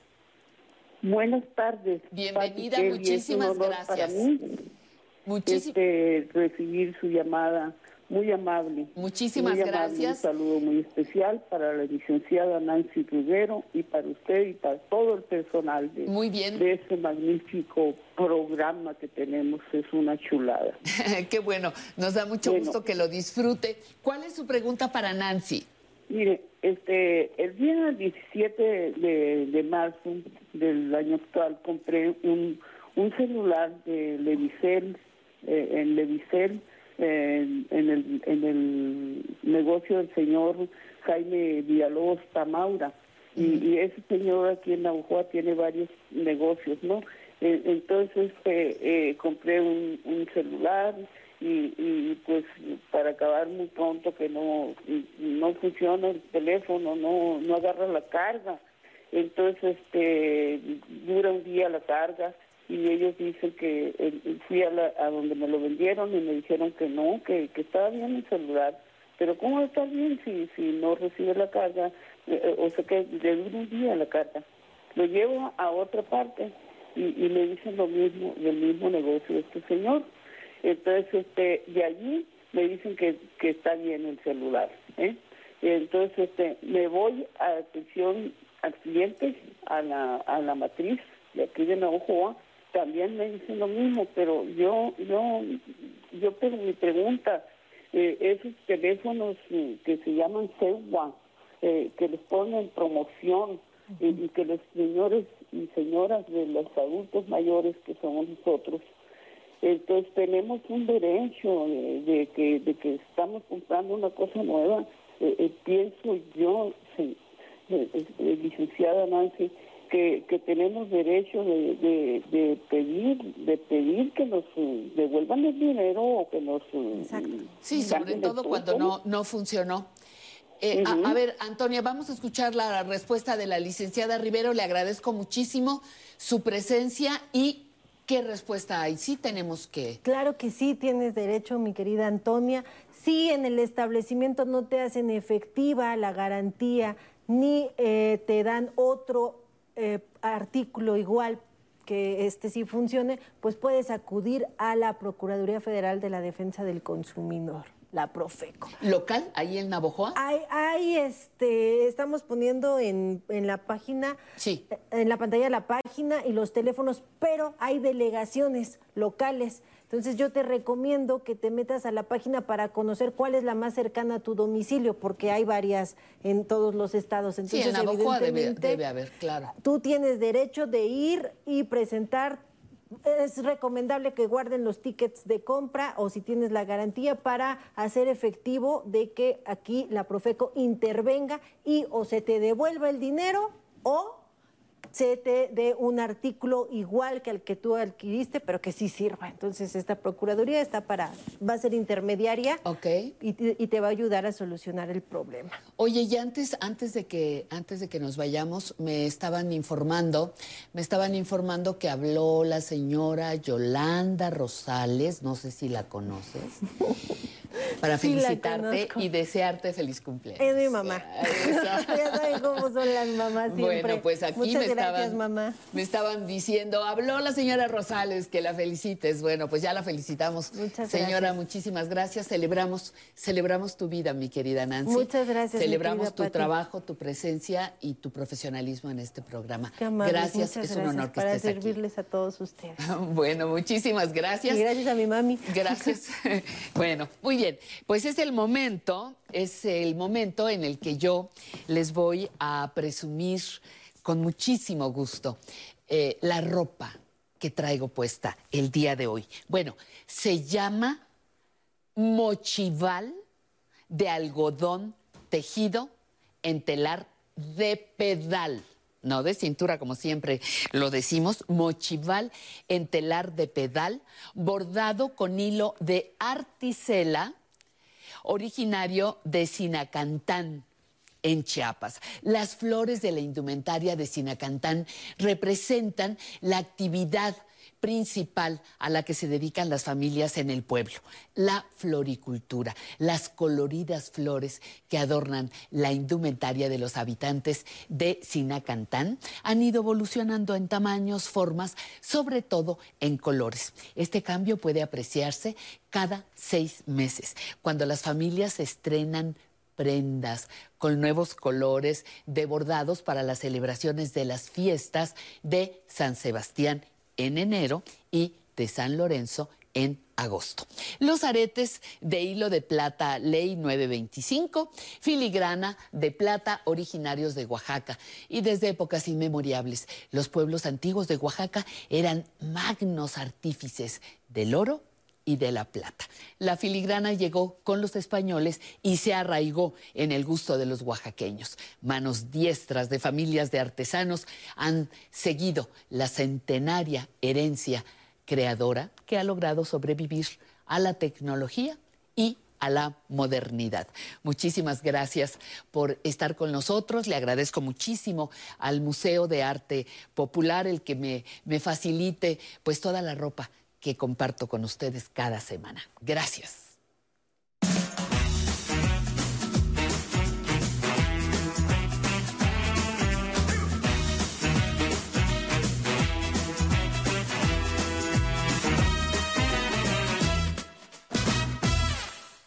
Gracias por estar aquí en Aprender a Envejecer. Y ya que está usted en casa, pues le invito a que dé unos pasitos para acá, unos pasitos para allá, bailando con la Orquesta Náhuac de México.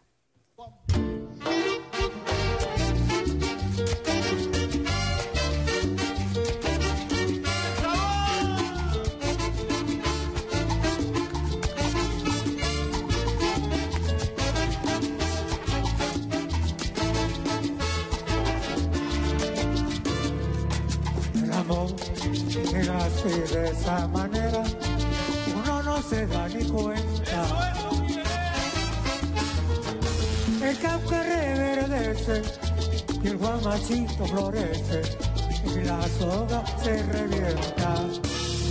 Cuando el amor llega así de esa manera, uno no se da ni cuenta.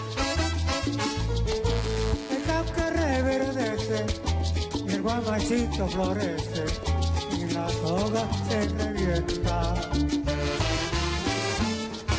Caballo le da sabana porque está viejo y cansado, pero no se da ni cuenta que el corazón amarrado.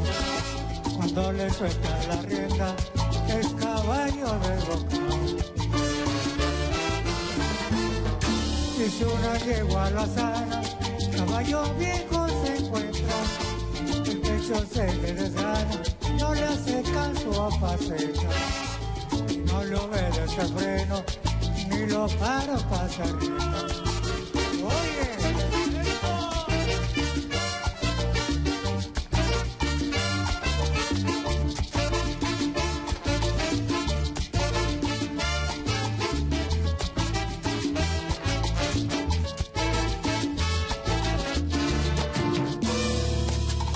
Amor llega así de esa manera, uno no tiene la culpa.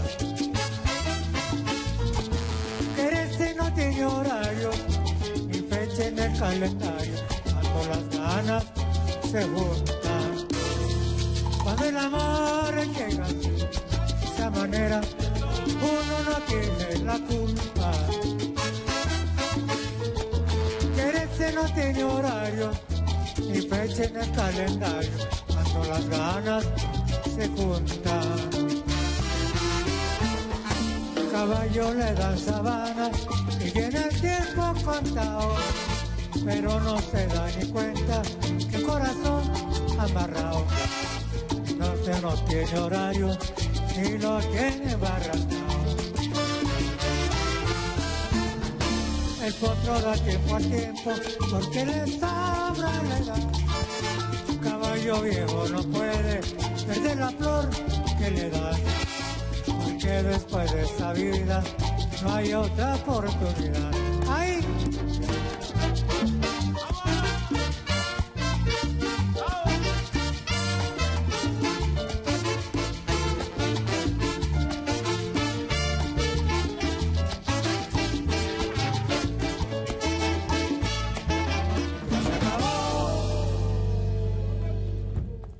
Y nos vamos rápidamente a la entrevista del día de hoy que pudimos contactar precisamente gracias a Aurora Ojeda. Muchísimas gracias, Aurora, por habernos sugerido conversar con esta mujer que ayer cumplió 100 años de vida. Yo les invito a disfrutar de su conversación, a disfrutar de las anécdotas que compartió con eh, todo el equipo de Aprender a Envejecer, porque cada vez seremos más las personas que cumplamos 100 años de vida. ¿Qué le parece?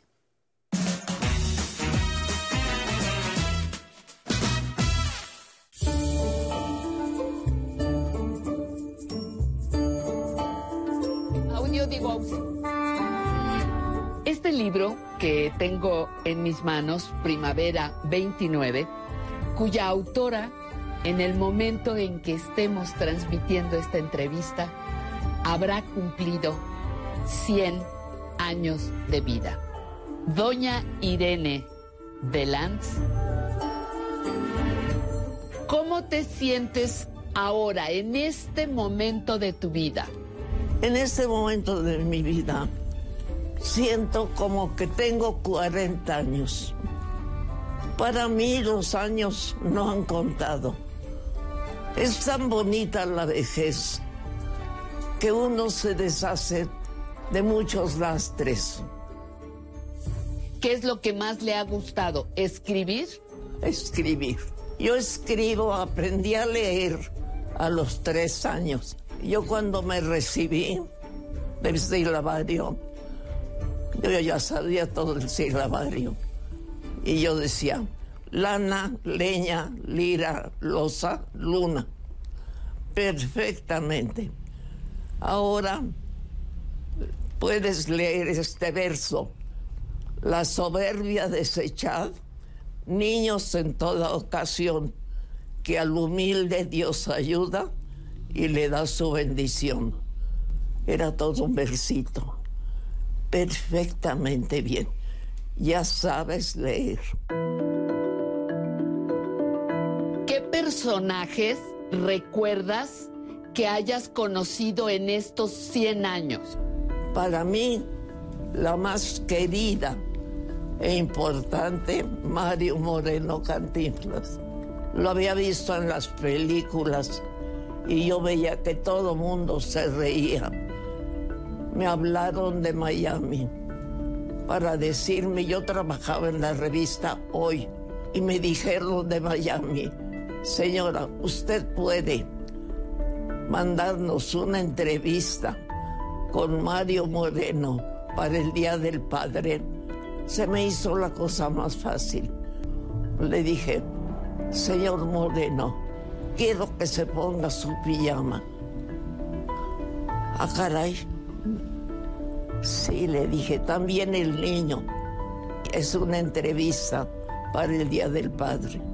Yo decía, voy a sacarlos en la intimidad para que sea una cosa novedosa.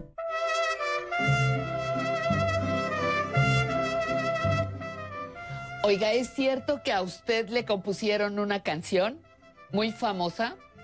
Con Paloma Negra. ¿Quién se la compuso? Allá está Paloma. Tomás Méndez. ¿Qué recuerda de esa canción? Es que yo descubrí a Tomás Méndez. Dice, todo mundo se ríe de mis canciones, pero mm, ahora no sé qué hacer con ellas, porque yo no sé tocar la guitarra, yo las escribo, pero quiero que alguien me las cante.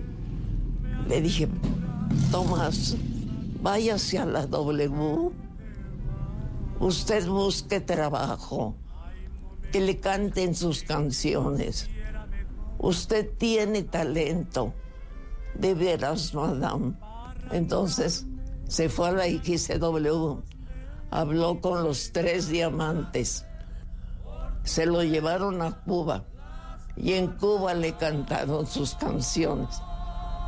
Y allí empezó la fama de Tomás. Paloma negra, paloma negra, ¿dónde andará?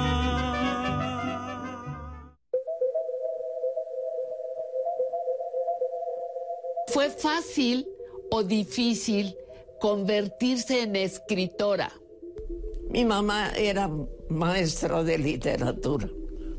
Entonces mi mamá siempre que nos estaba corrigiendo, esa palabra no se dice así. Ustedes no digan que les gruñen las tripas. Se dice, mamá, tengo movimientos peristálticos en el intestino.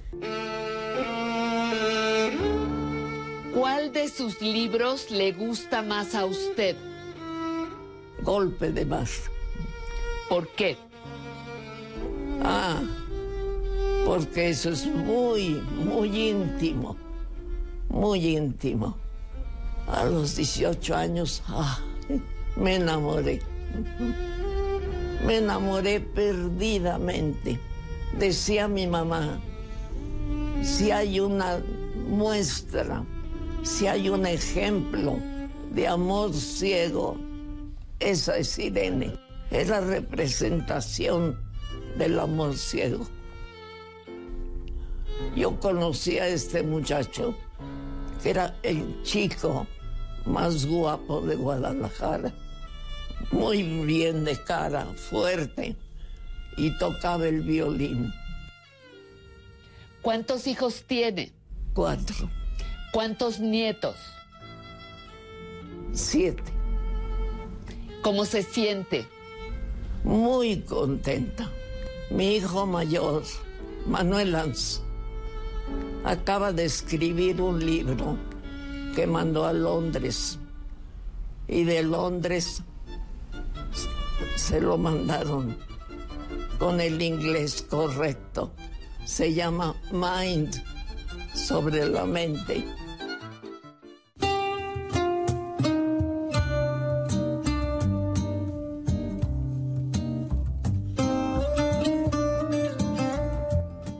Cuénteme por favor de su amor por el arte, por la pintura.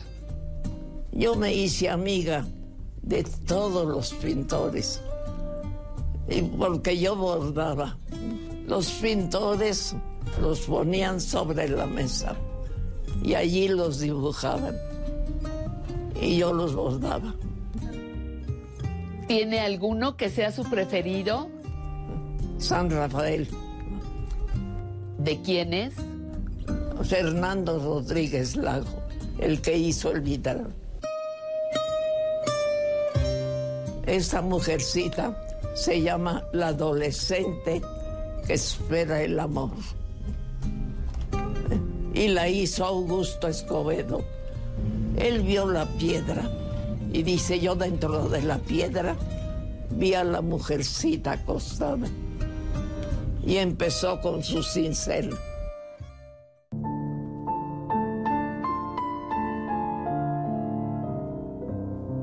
Allá fue Paloma Negra que me hizo Macrina Kraus. Macrina Kraus me dijo, porque ¿cómo ibas vestida? Yo siempre de suéter y pantalón negro. Y me decía, me decía Tomás Mende, Paloma Negra.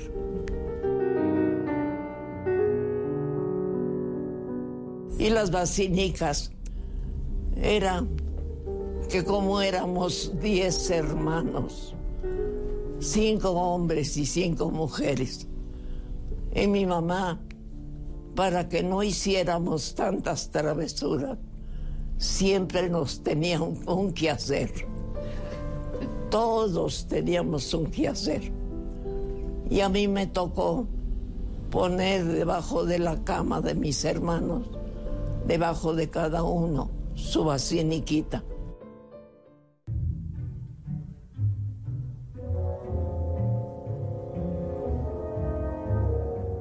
Entré a trabajar con el licenciado Manuel Ávila Camacho y estaba en la oficina de don Manuel.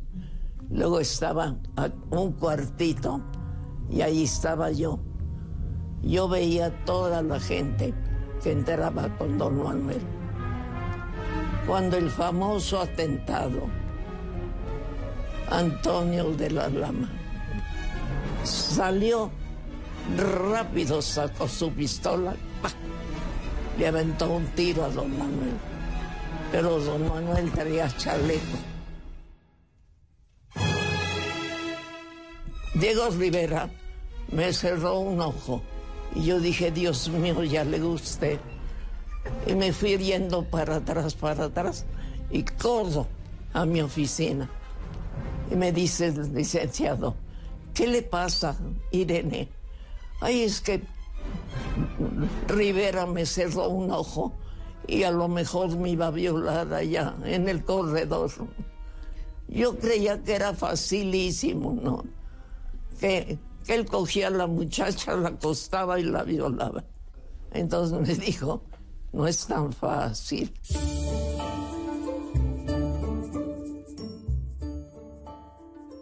¿Qué le falta por hacer? ¿Qué tiene pendiente en este momento a sus 100 años?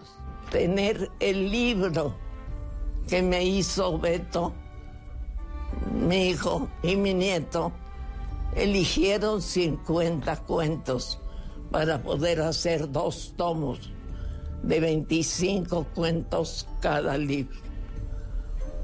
Entonces, es como, como ya el corolario de mi vida como escritora.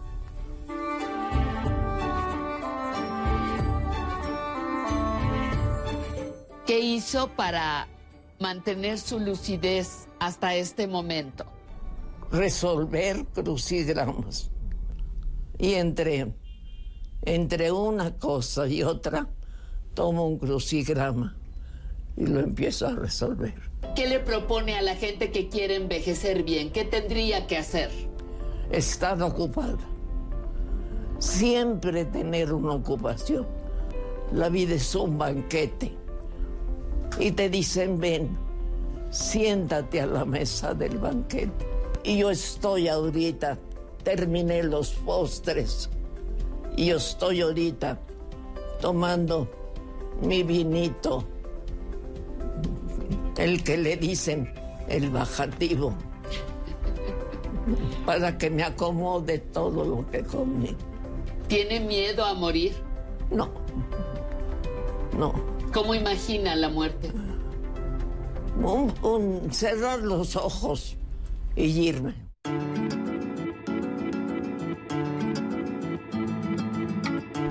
se pueden vivir todavía más años. Pero como me dijo el doctor que vino hace tres días, Irene, uno se hace viejo. Mientras tú tengas tu movimiento de manos, tus ojos, que puedas comer, que puedas defecar, estás bien. Pero uno dice, yo estoy viejito, ¿ya para qué?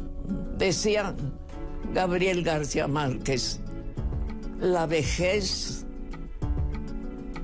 es hacer un trato honesto con la soledad.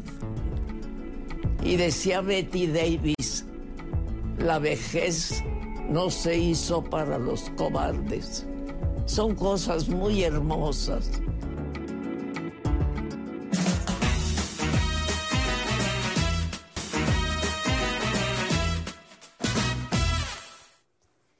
Bueno, y unos minutos antes de que lleguemos a la tercera hora de nuestro programa, Aprender a Envejecer, les voy a decir qué es lo que tenemos para la siguiente hora. Oficios. Vamos a ver a un guitarrista rockabilly. ¿De qué se trata? Usted déjese guiar y le vamos, le vamos a acompañar en unos minutos más. Cuídate para cuidar. Nos acompañará el doctor Fernando Quintanar, investigador del Centro Interamericano de Estudios en Seguridad Social, para hablarnos de lo que es la gerontología. Nos interesa a usted y a mí ese, ese tema. Y en nuestra sección Recuerdos Vivos con Emilio estará la presencia de Ignacio López Tarso. Para quienes estaban esperando esta entrevista con López Tarso, pues ahí vendrá en unos minutos más. Por lo pronto, yo le invito a que esté con nosotros entre letras e historias.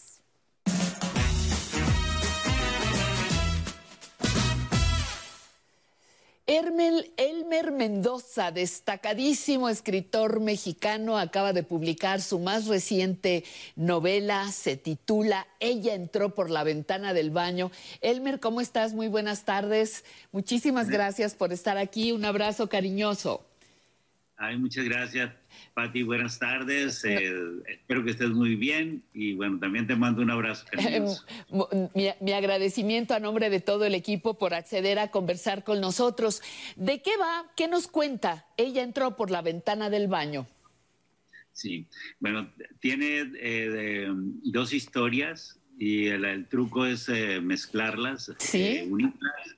Y eh, una historia justamente es de un hombre que tiene 86 años, que le quedan eh, 12 días de vida y que quiere ver al gran amor de su vida, De su a, una, a una chica que conoció hace veintipico años el- y lo, no sabe nada de ella, solamente que era muy hermosa, pareci- parecida a Mila Jovovich. Una pelirroja espectacular, ¿verdad? Ajá. Espectacular, sí. Y entonces esa es una de las historias. de la, de la- yo cuento la historia un poco para, digo, bueno, el lector, ¿por qué se va a interesar en esto? Entonces eh, cuento lo que es la, la historia de ellos, que se veían de vez en cuando y eh, cuando ella quería y a la hora que ella quería, en el lugar donde ella quería. Y, la, y cuento la historia de ambos, así, de, una llena de frases amorosas, erotismo, todo que vaya, de tal suerte que cuando ella decide desaparecer, la- pues él se queda pues eh, absolutamente de- desconcertado, después herido, después enojado y al final pues bueno, tiene más de 20 años como para re- recuperar esa memoria. Y la otra historia es que hay un señor que un delincuente que estuvo preso más de 20 años y que sale y eh, con eh, mucha sed de venganza y amenaza a todo mundo y entre los que amenaza es al, al detective Edgar el Zurdo Mendieta, que es un detective que no tiene nada que ver con él, ni siquiera participó en su detención hace tiempo, pero él, él está como el- el- en el camino, digamos, entre lo que el siciliano pretende y, la, y el inicio de todo. Y claro, el, el zurdo es de homicidios, pues ahí él, él empieza por asesinar al comandante que lo, que lo detuvo, que, ya, ya era muchos años sin trabajar en la, en la policía, y el, pues el zurdo va a investigar ahí y eso lo liga a ser, digamos, la, una de las principales objetivo de este vengador cruel, ¿no? Y entonces bueno, la novela corre entre esas dos historias, pues eh, muy trepidantes, según me cuentan. Oye, eh, eh, do- este señor Mendoza, eh, tú para, para escribir esta novela, ¿cómo, ¿cómo te vas preparando como escritor? ¿Qué hay de trabajo atrás además de escribir? Porque hablas de, tipos de pistolas, hablas de estrategias para asesinar o para capturar. eh, eh, digamos que no es una no es una inspiración así tan gratuita. Atrás, ¿qué trabajo hay para que tú puedas estar familiarizado con todos estos asuntos del crimen, de las armas, eh, de la policía? ¿Qué hay atrás?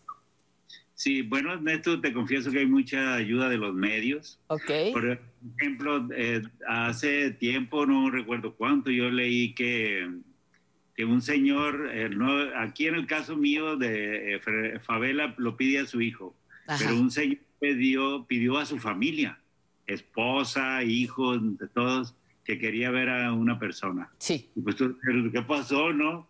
Y yo lo leí esto y me llamó muchísimo la atención. Esto hace mucho tiempo ya. Y eso por un lado. Y por otro lado, en, en 2006 hicieron un homenaje a Paul McCartney, que es el autor de la... De es la- el que le pasó que le entró una chica por la ventana de su Ajá, baño. ajá. Hizo conocerlo, se prestó él, le cayó muy bien la chica, que era un misterio. Y, y cuando yo, eh, en 2016, que le hacen su homenaje en el Lincoln Center, en, allá en, en la- en Washington, pues digo yo, es que yo tuve que escribir esa historia. Pero tenía que inventar una historia, tenía que, que crear, hacer un personaje de, de esa chica, y eso fue lo que hice. Y lo otro, hace de algunos años conocí a un, a un eh, ex procurador y que me, era mi lector y entonces él eh, le caí muy bien y, y me contó de, el, eh, una historia de cuando hace muchos años, cuando él en los años 70, por allá que él había sido, él había ocupado ese puesto y que le había tocado eh, la, como resolver asuntos muy delicados que tenían que ver con, con algunos militares. Él, él Ajá, no, ajá. no con todos, sino con algunos que eran realmente que le hicieron la vida imposible durante su gestión. Y entonces, eh, la, pues digamos, con los años son las historias que el- no puedo yo explicar cómo es que se unen en mi cabeza y que decido mezclarlas y que bueno, algo sale, ¿no? Ahí está. Oye, Ay, y bueno, lo de, lo de las armas, eso pues se puede ver en internet. Cuando yo empecé a ser novelista, eh, cada que iba a Estados Unidos compraba una revista, porque ya ves que allá venden revistas de, sí, sí, de armas y todo, sí. de todas las armas.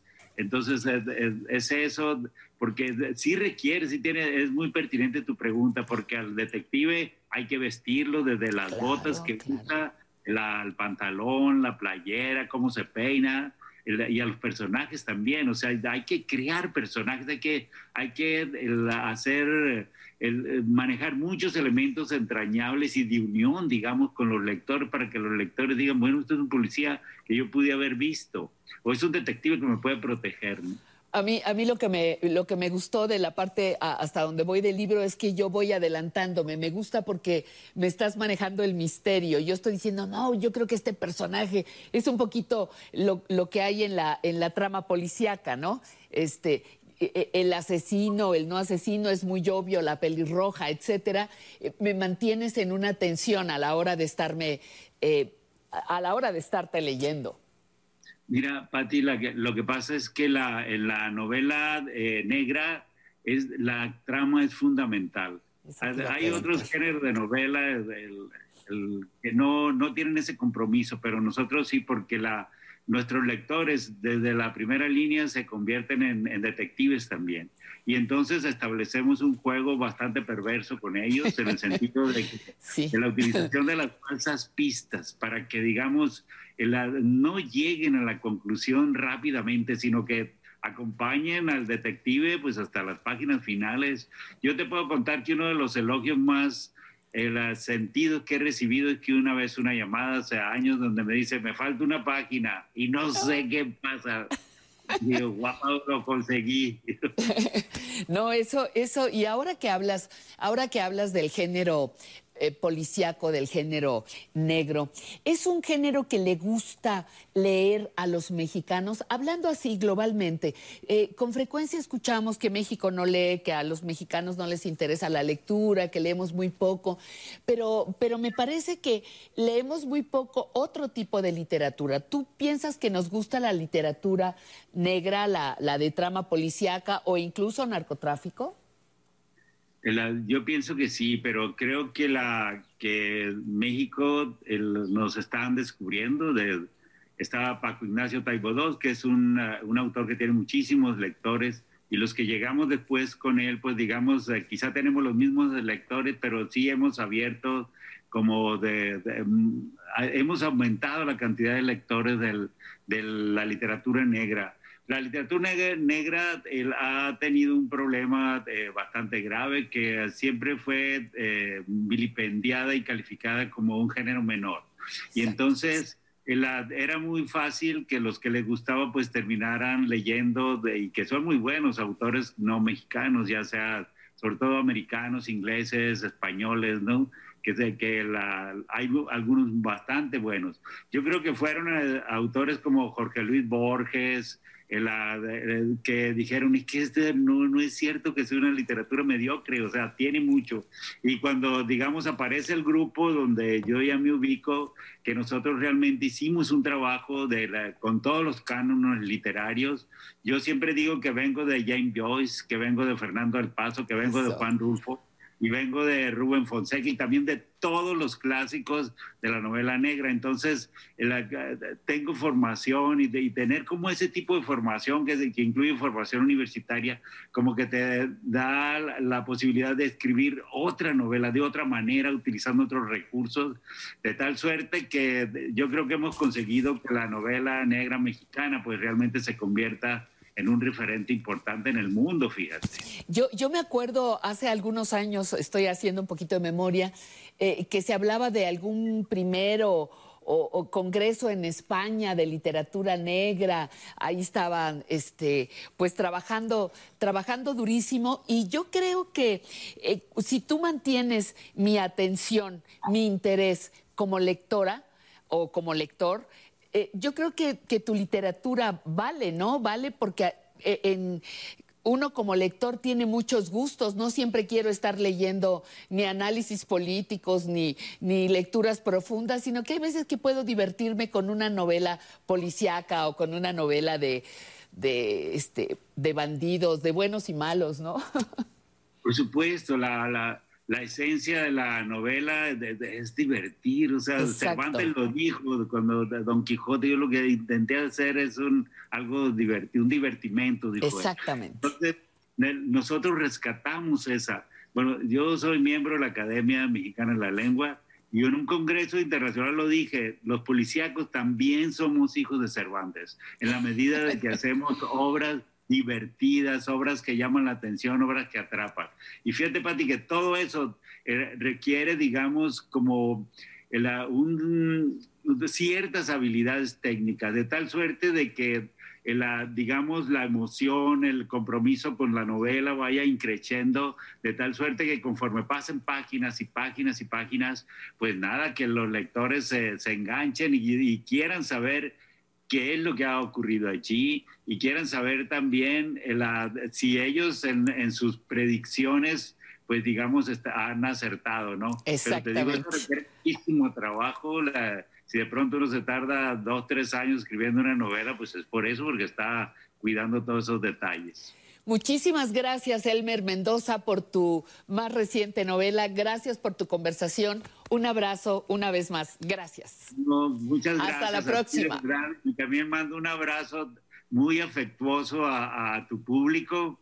Me encanta ahora mis, mis suegros que tienen, eh, el, digamos, mucha atención al, a- al programa como el tuyo. Ahora mismo te están viendo y te mando- les mando un abrazo a, a mi querido don Joaquín y doña Maggie de- y espero que me lo permitas. Y también te mando otro a ti. Cuídate mucho. Muchísimas gracias. Muchísimas gracias, Elmer. Continuamos.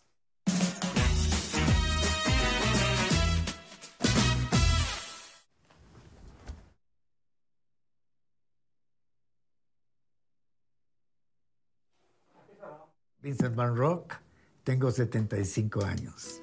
74, ¿qué? Todavía no tengo 75.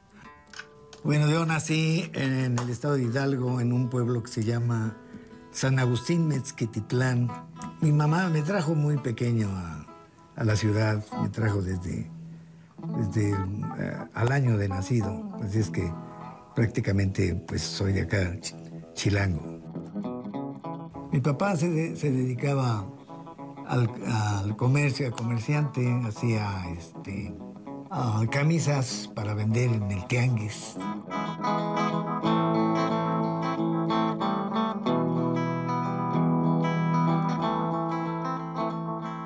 Ya entré a, la escuela, a la preparatoria, y ya empecé a, a, la escuela y ya no, ya no lo pude seguir acompañando, pero de repente en lugar de irme a la escuela me iba de pinta, ya ni lo acompañaba ni estudiaba. Hasta que de repente mi mamá dice, no, pero pues, digo, es que realmente no, no, me, no me gusta mucho este, la, prepa, ¿no? Entonces me dice, bueno, ¿qué te gusta? Le digo, pues es que a mí nada más me gusta eh, pintar y tocar la guitarra. Como dicen, eh, para ser eh, torero hay que parecer torero, para ser rock and rollero hay que parecer rock and rollero. De repente la imagen, hay que, hay que cuidarla, ¿no? Con un grupo que tenía, que empezamos a hacer desde la secundaria, pues llegó el tiempo en que tuvimos chance de, entrar a un concurso y lo ganamos y ya teníamos este ganando el concurso ganábamos la, posibilidad de, de grabar un disco en discos Polydor de hacer una película este, pues se abrieron las puertas por ese lado. Entonces empezamos a me empecé a dedicar a, a la música y dejé la dejé el, el- el trabajo el diseño y también la escuela de música. Pues nos fue muy muy bien con ese grupo. Tenemos bastante bastante trabajo informal, pero pues cada semana teníamos dos, tres tocadas que ya las quisiera yo ahorita. Ya para este tiempo ya tenía 19 años. Todo fue muy rápido, precisamente estaba yo pensando, bueno, cuánto tiempo ah, duré con el grupo de Marty Los Ventura, cuánto tiempo duró ese grupo. Y para mí era un grupo muy importante y cuando veo, pues realmente duró tres años. Es que hay que irse ad- adaptando al- a lo que hay, ¿no? Dejé el rock por pintura, y luego dejé la pintura por el rock, y luego trabajaba con la pintura y con el rock. Yo pensé que ya no iba a poder pintar. Lo, lo- lo viejo ya de mis ojos ya no funciona muy bien, tengo glaucoma, ha- hago un esfuerzo y algunos cuadros me han quedado mejores que los que pintaba antes. Entonces, si con glaucoma puedo pintar mejor que pintaba antes, entonces podemos hacer muchas cosas más de lo que creemos. Pasó mucho tiempo que me dediqué a la pintura. Después de que me habían dicho que no me dedicara, me dediqué a la pintura. Después de haber estudiado en, este, Bellas Artes. Y pues la pintura me jaló, me jaló, me jaló. Hasta que pues ya todo lo hacía, vendía los cuadros este, través de las galerías, de los corredores de arte. Iba todo muy bien hasta que de repente empezó a, a decaer el arte acá en México, ya no se empezó a, ya se empezó a, a vender menos. No se puede dejar ni la música ni la pintura. No, no, no, no he podido así dejar por completo. Entonces, después de mucho tiempo, ya cuando yo cumplí 59 años y yo ya no me dedicaba a la música, ya no quería seguir tocando, y entonces empezamos a... Empecé con, un grupo que armé con mi hijo. Eh, el primer disco que sacamos, que nos salió este, que con trabajos lo pudimos pagar, que lo hicimos en, eh, en un estudio muy pequeñito. Si bailas con ella perderás la razón. Es la chica rockabilly con la que quiero bailar. La chica rockabilly con la que quiero soñar. La chica rockabilly con la que quiero gozar yo. Oh, oh, oh, oh. Chica rockabilly Rebel Cat lo empecé, lo empezamos am, cuando yo tenía 59 años. Y eh, para mí era un reto porque los muchachos no me van a aceptar. Yo pensé, dije, no, no me van a aceptar, me van a chiflar, me van a bajar, a ver qué pasa. Entonces, al contrario, porque el rockabilly, el rock and roll que yo traigo es precisamente del tiempo. eh, yo lo conocí el tiempo cuando nació el rockabilly. Entonces, lo traigo más, más puro y se los entrego y trato de transmitirlo y eso es lo, lo más importante. ¿no? Oh, oh, oh. Bien, me hace sentir a gusto y ya sabes que el secreto de la vida es la esperanza. Cuando ya no hay esperanza, se acaba la vida. Aunque tengas eh, un día de nacido. Eso, eso no importa. Hay que seguir adelante con las fuerzas que haya. Porque dicen, "Oh, que tenga salud. Bueno, pues tengo, no tengo tanta, pero es, con eso funciona.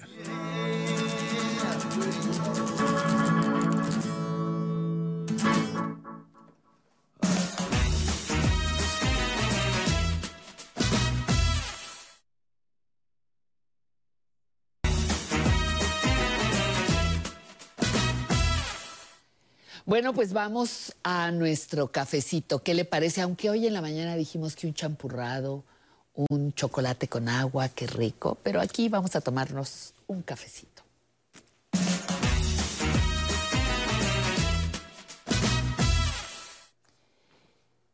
Pati, mi querido padre, don Juventino, falleció a los 83 años de edad y con un deterioro importante en su salud debido a insuficiencia renal. Tu programa, Aprender a Envejecer, fue una alegre compañía matutina durante meses y de gran apoyo para él, pero aún más para mí, que asumí el rol de cuidadora desde hace ya un año. Incluso tuve que dejar mi trabajo para ocuparme al 100% de él. Mucha información transmitida en su programa fue un respiro para mí, para ubicarme y para dimensionar muchas situaciones por las que estábamos pasando. Hoy que ya no está con nosotros, sé que valió la pena el tiempo dedicado. Ahora me toca tomar rumbo después de ser cuidadora. Retomar la vida, nos decía esta mujer, no es fácil, porque ahora no sé para dónde moverme, pero un paso a la vez. Gracias, Patti, y a todo tu equipo por su labor informativa. Abrazo grande de LH. Yo no quería, acabo de leer casi textualmente una síntesis de este mensaje, de este correo electrónico que nos llegó. Yo no quería dejar de compartir con ustedes este mensaje que nos llena de emoción, que nos motiva para, nuestro, para que nuestro compromiso continúe. Celebro, y lo digo a nombre de todos mis compañeros, celebro que aprender a envejecer haya sido una buena compañía en tiempos difíciles y que ahora, eh, mi querida LH, estés llena de paz. Qué bueno que retomes tu vida con grandes aprendizajes. Gracias, gracias por compartir tu experiencia y deseo que el próximo comunicado esté lleno de buenas noticias. Te abrazamos todos los que formamos parte de este equipo, te abrazamos con solidaridad y agradecimiento. Qué bueno que cumplimos con uno de los grandes objetivos de aprender a envejecer, acompañarles varias horas cada domingo.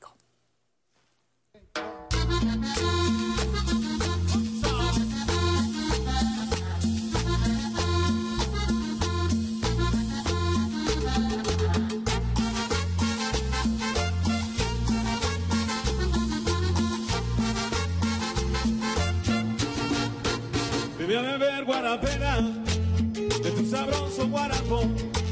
Deme a beber guarapera, de tu sabroso guarapo. Guarapera, ay, guarapera, deme a beber tu sabroso guarapo.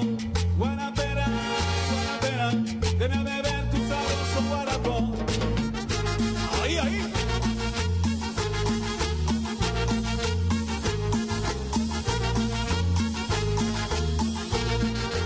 Que me lo den, ¿dónde va? ¿Dónde va? Guarapera, ¿dónde va? Cuando acabe beber, guarapera, ¿dónde va? ¿Dónde va? ¿Dónde va? Guarapera, ¿dónde va?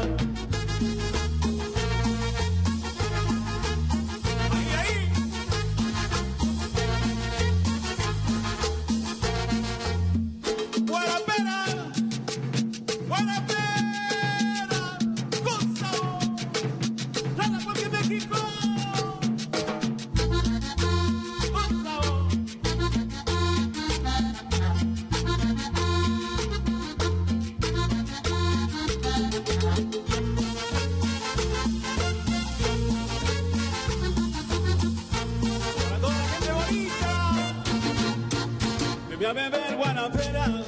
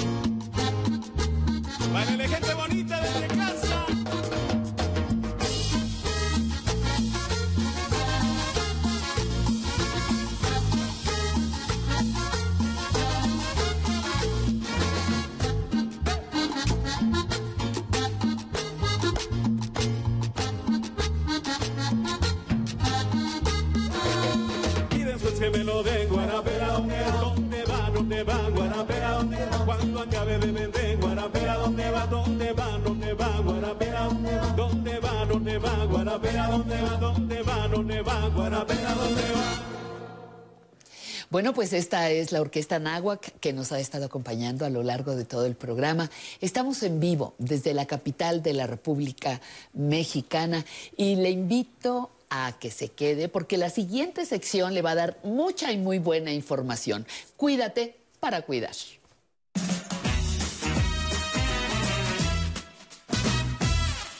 Me da mucho gusto darle la bienvenida al doctor Fernando Quintanar. En este momento viene con nosotros como investigador del Centro Interamericano de Estudios de Seguridad Social. Fernando, bienvenido. Muchísimas, muchísimas gracias por estar con nosotros. Y qué bueno que nos vienes a pues a presentar a la gerontología. Pareciera, pareciera que en un programa que habla de personas en la adultez mayor, eh, todo el mundo lo supiera. Lo hicimos muy al principio Sí. eh, de- del programa, muy, muy eh, al principio de, de la serie, pero hoy que estás aquí nuevamente para explicarnos qué es la gerontología. Muy bien, Pati. Bueno, ante todo, gracias por la invitación y por el reencuentro contigo, Ajá. con tu programa, con tus compañeros. Y mira, la gerontología es un campo relativamente hablando reciente de conocimiento. Y digo reciente porque apenas empieza a estar integrado a los planes de estudio de las universidades en licenciatura y posgrado. ¿no? la gente todavía piensa que eh, atender o pensar en atender a la población adulta mayor es eh, muy médicamente marcada, ¿no? Exacto, Hay una confusión entre geriatría, gerontología. Márcanos la y diferencia. la diferencia Aprovechando está el viaje. que geriatría es una especialización médica. Tiene que ser médico primero, completar sus estudios y enfocarse a la parte geriátrica. Especializarse. Sí, y además geriatría tiene que ver con las enfermedades de la edad avanzada, ¿no? Sí. Pero la gerontología no. La gerontología es un campo transdisciplinario y requiere formar, tanto a licenciatura como en posgrado, eh, un cuerpo de profesionales y de especialistas que pueden incidir en distintos niveles, a nivel de políticas públicas, de planes de gobierno, de programas institucionales, de organización social, de atención familiar e individual, pero también muy orientada a las generaciones más jóvenes.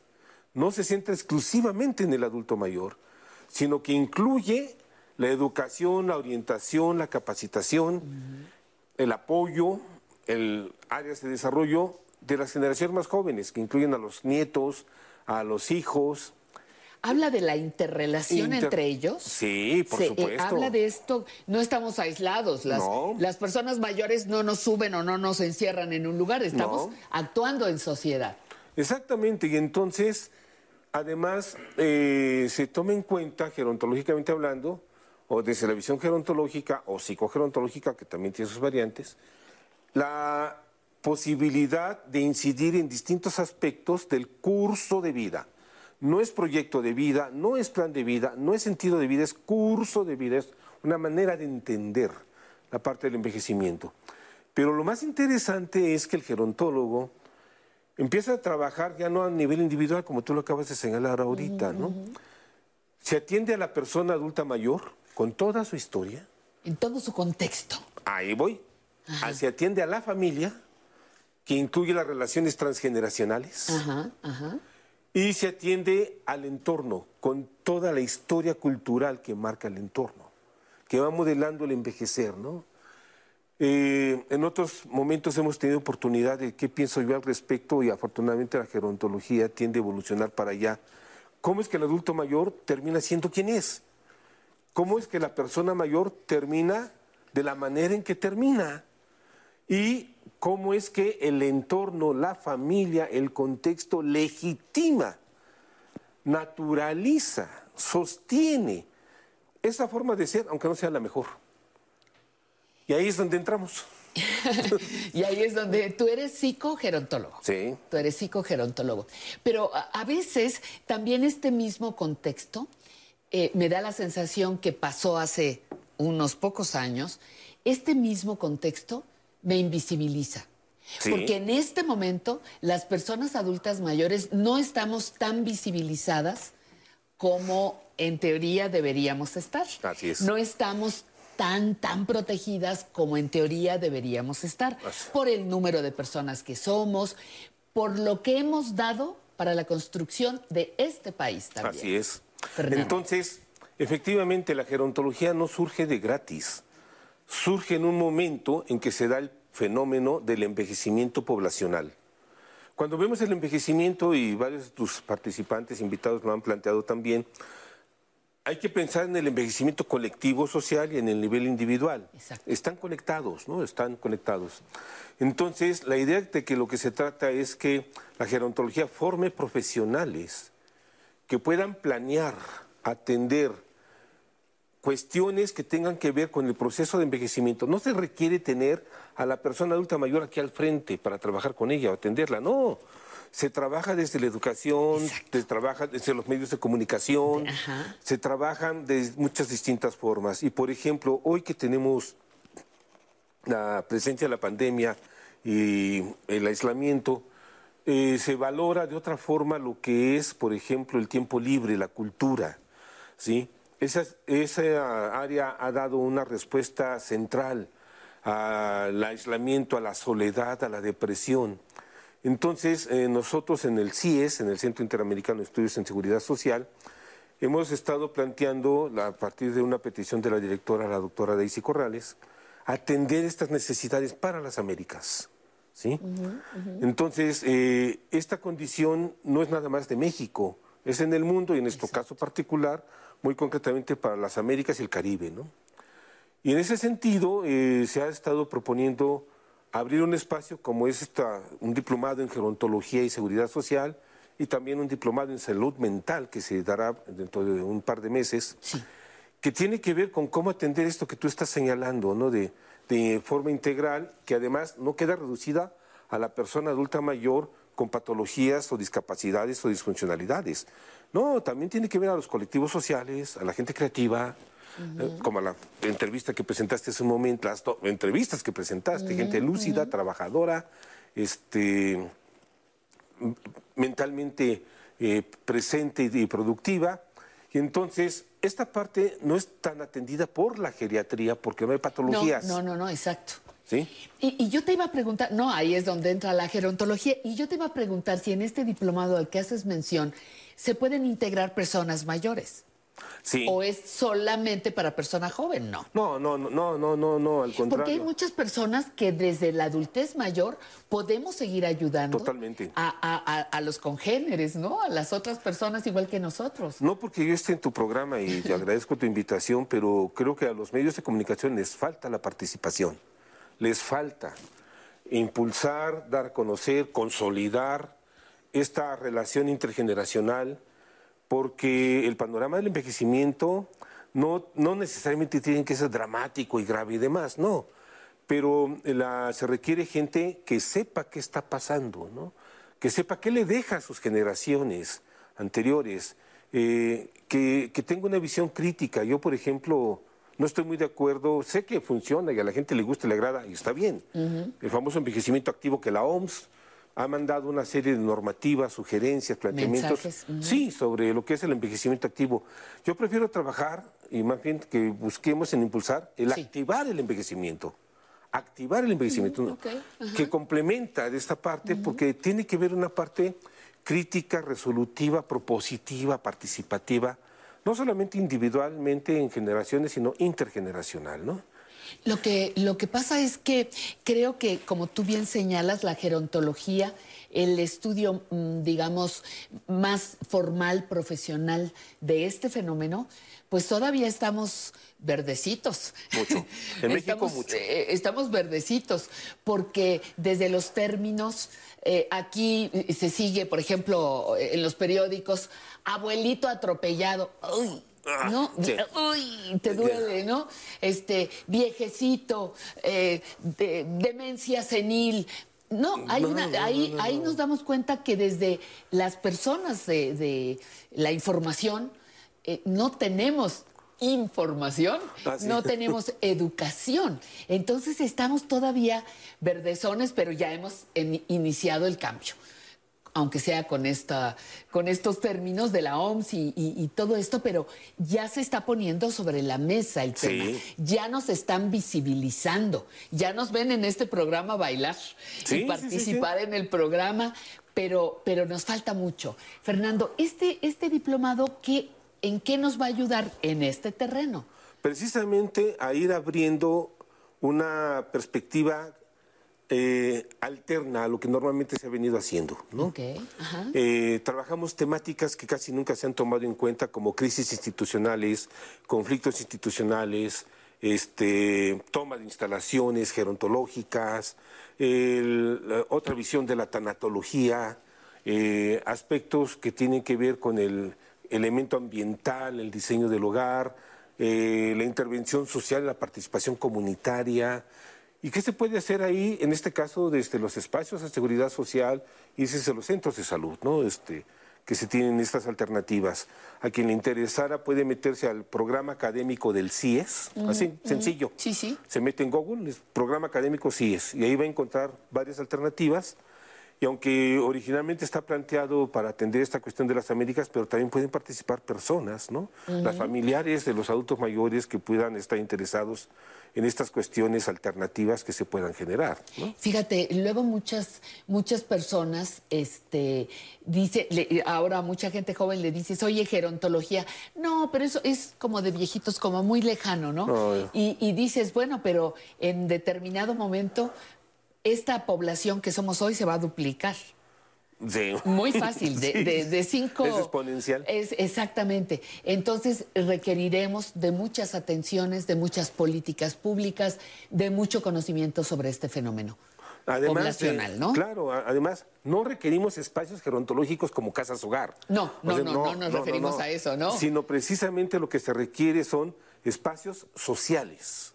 ¿Sí? Exactamente. En las unidades habitacionales, en la colonia donde me encuentro, en los pueblos y las rancherías donde hay, se puede hacer trabajo. Ese es el trabajo del gerontólogo, eso no lo hace el geriatra. No, eso Sí. lo hace afortunadamente el gerontólogo. Esa es la parte que nos toca. Fernando, queridísimo, ya nos tenemos que ir. Te agradezco No, te muchísimo agradezco a ti la que invitación. estés, que estés, este, eh, que continúes con esto, con este asunto de, de capacitar, de dar clases, de que muchas personas podamos seguir aprendiendo.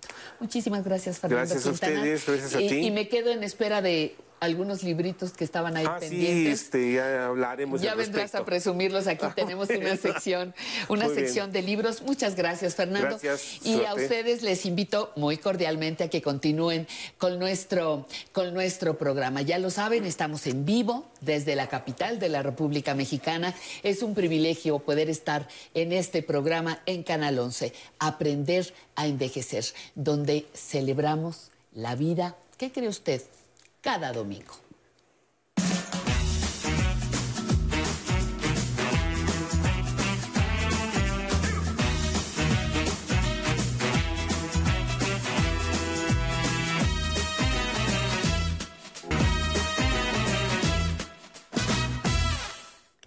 ¿Cómo están? Muchísimas gracias por acompañarnos. Estamos a punto de entrar a nuestra siguiente sección. Es una sección nueva, es una sección con entrevistas, es una sección que estará recogiendo el, el sentir de una serie de personajes el sentir y el existir, lo que han hecho en este país. Una serie de personajes que yo le invito a disfrutar justamente en nuestra siguiente sección.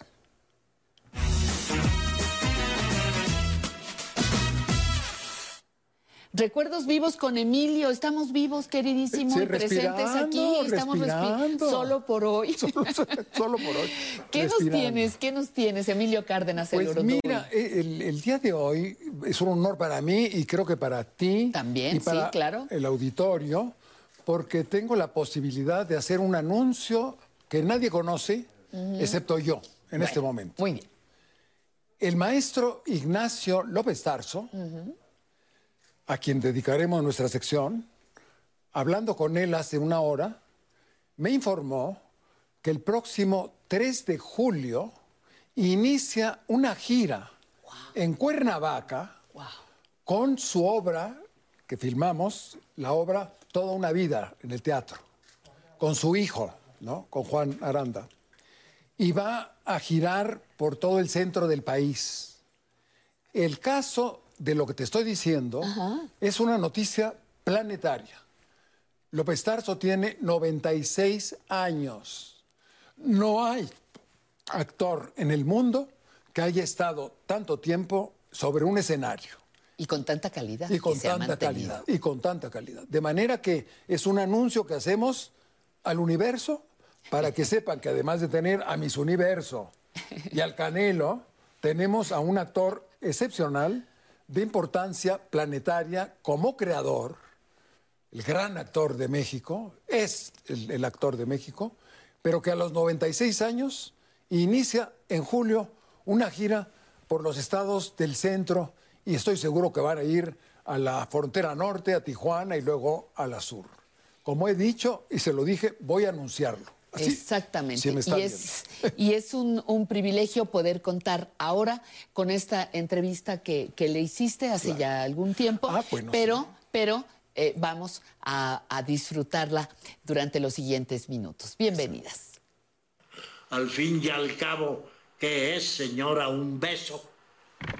Un juramento hecho de cerca, un, un subrayado de color de rosa al verbo amar añaden, un secreto que confunde el oído con la boca, una declaración que se confirma, una oferta que el labio corrobora, un instante que tiene algo de eterno y pasa como abeja rumorosa. Una comunión sellada encima del cáliz de una flor, sublime forma de saborear el alma a flor de labio y aspirar del amor todo el aroma. Y entonces ella dice, no, pues sí, ven, ven a darme un beso. Maestro López Tarso, cuéntenos, ¿qué hace ahora? ¿Cuáles son las actividades teatrales a las que está dedicado? Pues un actor de formación teatral nunca se aparta del teatro. La tercera etapa de mi vocación se muestra ante un libro de una poesía bellísima de Javier Villaurrutia. Y un día, en un periódico, veo Escuela de Arte Teatral de Bellas Artes, eh, apertura de cursos, no sé qué cosa, maestro de actuación, Javier Villaurrutia. ¿Y dónde está esto? La tercer piso del Palacio de Bellas Artes, de tal hora a tal hora. Ahí voy, con el libro de Villaurrutia, pregunto, llego ante un señor muy delgado, muy fino, una mirada muy penetrante, pero no solo me presta atención y me firma el libro que conservo todavía con su firma y su dedicatoria, sino que se interesa por mí de principio y me pregunta quién soy, a qué me dedico, qué he hecho antes, por qué leí su poesía, cómo llegó el libro a mis manos, en fin, y por qué estoy ahí. Ven todas las tardes, las tardes que quieras, que puedas, te sientas allá atrás y ves mi clase. Y así lo hice. Y empezó a, a interesarse más en mí, yo a interesarme en su clase y él a hacerme participar ya. Y me empezó a interesar tanto que le dije, maestro, yo quiero quedarme en su grupo, acépteme ya como... Y así lo, lo, él me aceptó, fui a inscribirme, el director de la escuela era Salvador Novo, otra de las maestras con la que empecé también a tomar clases fue Clementina Otero de Barrios, eh, eh, André Moró, que era un francés muy alto, muy delgado, muy inteligente, y en fin, me encantó la escuela. Yo he tenido esa fortuna de que se me han cumplido muchos deseos que yo tenía antes de ser actor y que se me fueron cumpliendo uno por uno, ¿no? Fíjate lo que es para un estudiante de teatro en la Escuela de Teatro de Bellas Artes, el que todavía siendo alumno de la escuela, llegue el maestro, te dé un texto y te dice, léetelo hoy en la noche y mañana me dices si te gusta y si quieres hacerlo. Me llevé el texto, no pude dormir, leí Macbeth eh, traducido al español por León Felipe, imagínate qué belleza. El asesino del lo leí, lo releí, lo releí. lo- Y a la mañana siguiente lo primero que hice fue comunicarme con el maestro. ¿Y qué personaje me da usted? Ah, ¿Cómo que qué personaje? Pues Macbeth. Para mí, de verdad. Macbeth, para mí, siendo alumno de la escuela de teatro, tuve que ponerme lo que se ponen los jugadores de fútbol americano, de rugby, ¿verdad? Hombreras. para ser un troglodita como lo era Macbeth. Ahí vivía yo en Analco cuando tuve mi primer contacto con el teatro, que lo recuerdo mucho. Lo recuerdo mucho como el hecho mismo de haber ido a una carpa, de haber visto a la gente esperando y de pronto se hace el oscuro, la gente se calla. Todo esto me llamaba mucho la atención. Y allá al fondo una cortina que se abre, un eh, espacio iluminado que todo el mundo veía con gran atención, yo también. Y que luego lo que pasó ahí, que no recuerdo qué era, era muy interesante y me hizo olvidarme de que estaba sentado en una carpa y mi papá y mi mamá ahí junto y otras gentes. Se me olvidó a tal punto que cuando se volvió a cerrar aquel espacio iluminado allá al frente, al fondo, y volvimos a la realidad, esto me, me causó una, una sensación tan eh, profunda y tan sensual, digamos, que yo estoy seguro que esto me hizo ir al teatro años después sin saber Sí. cómo. Esa fue una temporada muy bonita, la de Álvaro Custodio, el Teatro Clásico Español de México. Él, él llegó un día con Ofelia y cuando él dijo, Ofelia va a ser la primera actriz, yo dije, yo, yo quiero pertenecer a la compañía, haga lo que haga. Hacíamos el tenorio clásico con gran respeto del texto. Y yo aprendí a tenerle un gran respeto a Zorrilla. Que yo lo yo oía cómo lo trataban como si fuera un cartero, ¿verdad? No, hombre, Zorrilla es un gran poeta. claro que sí. Gran poeta. Un gran autor, formidable. Y bueno, los tenorios, era precioso hacer los tenorios con escenografías de Leonora Carrington, ¿verdad? El, el, el diván este donde lleva a don Juan, a doña Inés, allá a su, a su covacha. A la seducción. ¿Eh? Y el- el- era, un, era un dragón maravilloso dibujado por doña Leonora Carrington. Y ahí se sentaba eh, doña Inés y yo diciéndole los versos. Y entonces venía a, gatas por atrás, porque ahí todo se valía. Venía, eh, ¿cómo se llama? Un cómico formidable, venía a gatas. Y en el momento oportuno que ya le estaba yo convenciendo a doña Inés, salía y decía, Marabunta. Marabunta. El 90% de mis películas están fotografiadas por Gabriel Figueroa. Él me abrió las puertas del cine, Gabriel. Me presentó con Ismael Rodríguez cuando Ismael Rodríguez iba a dirigir La Cucaracha. Y ahí estaba Pedro Armendáriz, Emilio Fernández y Tony Aguilar y Cuco Sánchez y, Dolores y María, Dolores y Flor Silvestre y no sé cuántas más. Todo mundo estaba ahí en la cucaracha.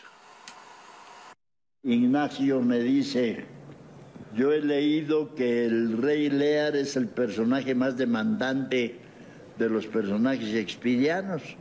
Yo le dije, pero no de los shakespearianos, de la literatura dramática universal. La Ciudad de México declara patrimonio cultural vivo.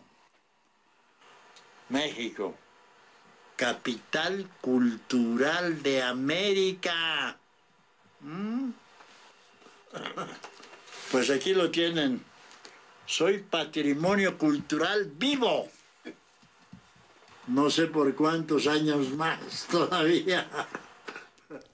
¿Cómo lo conoces? ¿Cómo conoces a López Tarso? Eh, Mira, yo lo conocí como a los 12 años. Me llevaba al teatro mi madre a Bellas Artes, al segundo piso, y vi dos obras, estando yo de 12, 13 años, una de Pirandello, Enrique IV, y otra eh, que se llamaba Las Brujas de Salem, de Tan Henry. chiquito te llevaban a Sí, Bellas Artes a, mí- ver esas obras. Bueno, mira, yo llegué- me llevaban de chiquito a ir a, a la Calas.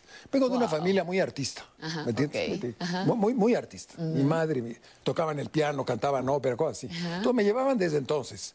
Pero realmente lo traté en el Cervantino.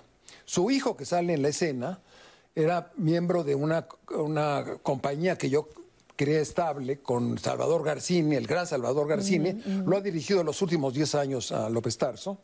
Y su hijo era miembro de esa compañía y tuve el gusto y el honor de contratar también a López Tarso para esa gran temporada que él hizo durante muchos años en que decía corridos revolucionarios, Sí, ¿no? sí, sí. Lo recorrió, yo creo que América Latina y el mundo como con ese espectáculo.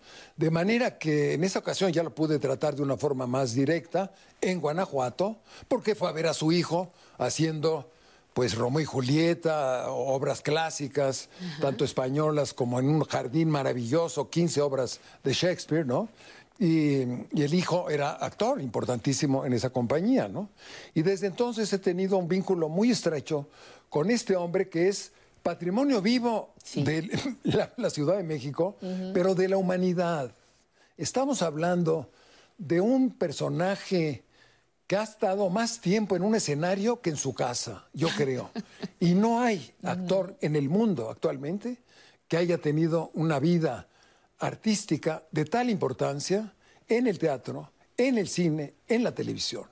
Rompe todos los récords. Un beso, mi querido Juan. Y, y repite, y repite por favor la noticia a partir del A- próximo a 3 de partir julio. del 3 de julio, Ignacio López Tarso y su hijo recorren el centro de la República con una obra que estaba funcionando antes de la pandemia en el Teatro San Jerónimo, que se llama Una vida en el teatro. ¿no? Pues Así ahí. que están muy, sigan muy pendientes porque se inicia una gira de este patrimonio nacional y patrimonio de la humanidad. Pues muchísimas gracias, Emilio, A ti. doctor Emilio Cárdenas, el Bueno. por venir, por venir a, a compartirnos este trabajo que tú ya has realizado hace, Bueno, hace tiempo, pero es un testimonio. Hace 27 años, imagínate. un testimonio fantástico. Fantástico. Muchísimas, muchísimas gracias. A ti. Nosotros vamos a, a, pues ya cerrar, ya vamos cerrando nuestro, nuestro programa. Le agradezco a todas las personas que nos han llamado, a Juana Cristina Jasso, a Mari Gómez, a María de Lourdes Gómez Sánchez, a Graciela, que nos habló del Estado de México, Margarita Morales, dice que el programa le ayuda muchísimo, lo celebramos. Eh, Ana María Hernández Cortés, muchas gracias por estar con nosotros. Mandamos saludos a la señora Ángela Pérez de parte de, de su hija, saludos a Rosa María Hernández, que nos saluda desde el Estado de México. Recibimos llamadas internacionales el día de hoy. Buenos días desde Cuba, nos dice María Mercedes Lorca. Eh, Gonzalo Santos de aquí de México, Apolonia Mejorado también de México, pero Roxana Vaca nos manda saludos desde Santa Cruz, Bolivia. Por, por aquí abajo vi a Yamil Cecilia de Bogotá, Colombia. Azul Alfaro nos manda saludos desde Mazatlán, Sinaloa. Y manda un saludo también amigos que, que están viendo desde allá su, su pro- este programa. Gonzalo Santos. Gonzalo Santos, a la familia Santos Osnaya. Y bueno, pues agradecemos a Azul Alfaro, como todos los domingos está con nosotros. Eh, si, si Guamestli Tonantzin, mi suegra Silvia Ortiz Orbina, los ve por la televisión, un saludo para ella, por favor. Muchísimas gracias por estar con nosotros. Recuerde que puede comunicarse vía correo electrónico. Los recibimos todos, los leemos todos, los contestamos en la gran mayoría de los casos. Recuerde que puede hablarnos por un teléfono tradicional y que estamos en redes, estamos en Facebook, estamos en Instagram, también nos puede encontrar en YouTube. Mando saludos cariñoso a todas las personas que nos están viendo en Tlalpujagua, en Michoacán, en Chihuahua, Durango, Los Cabos, en Tijuana, en Culiacán, Sinaloa y en Lima, Perú, que fue una, una, este, una llamada también que, que recibimos en la recta final. Recuerden que tenemos una cita todos, todos los domingos a las 11 de la mañana y a las 11.30 de lunes a jueves aquí mismo en Canal 11, el canal del Politécnico Nacional. Abrazo cariñoso para todos, larga vida y gracias por su atención. Vámonos con la música.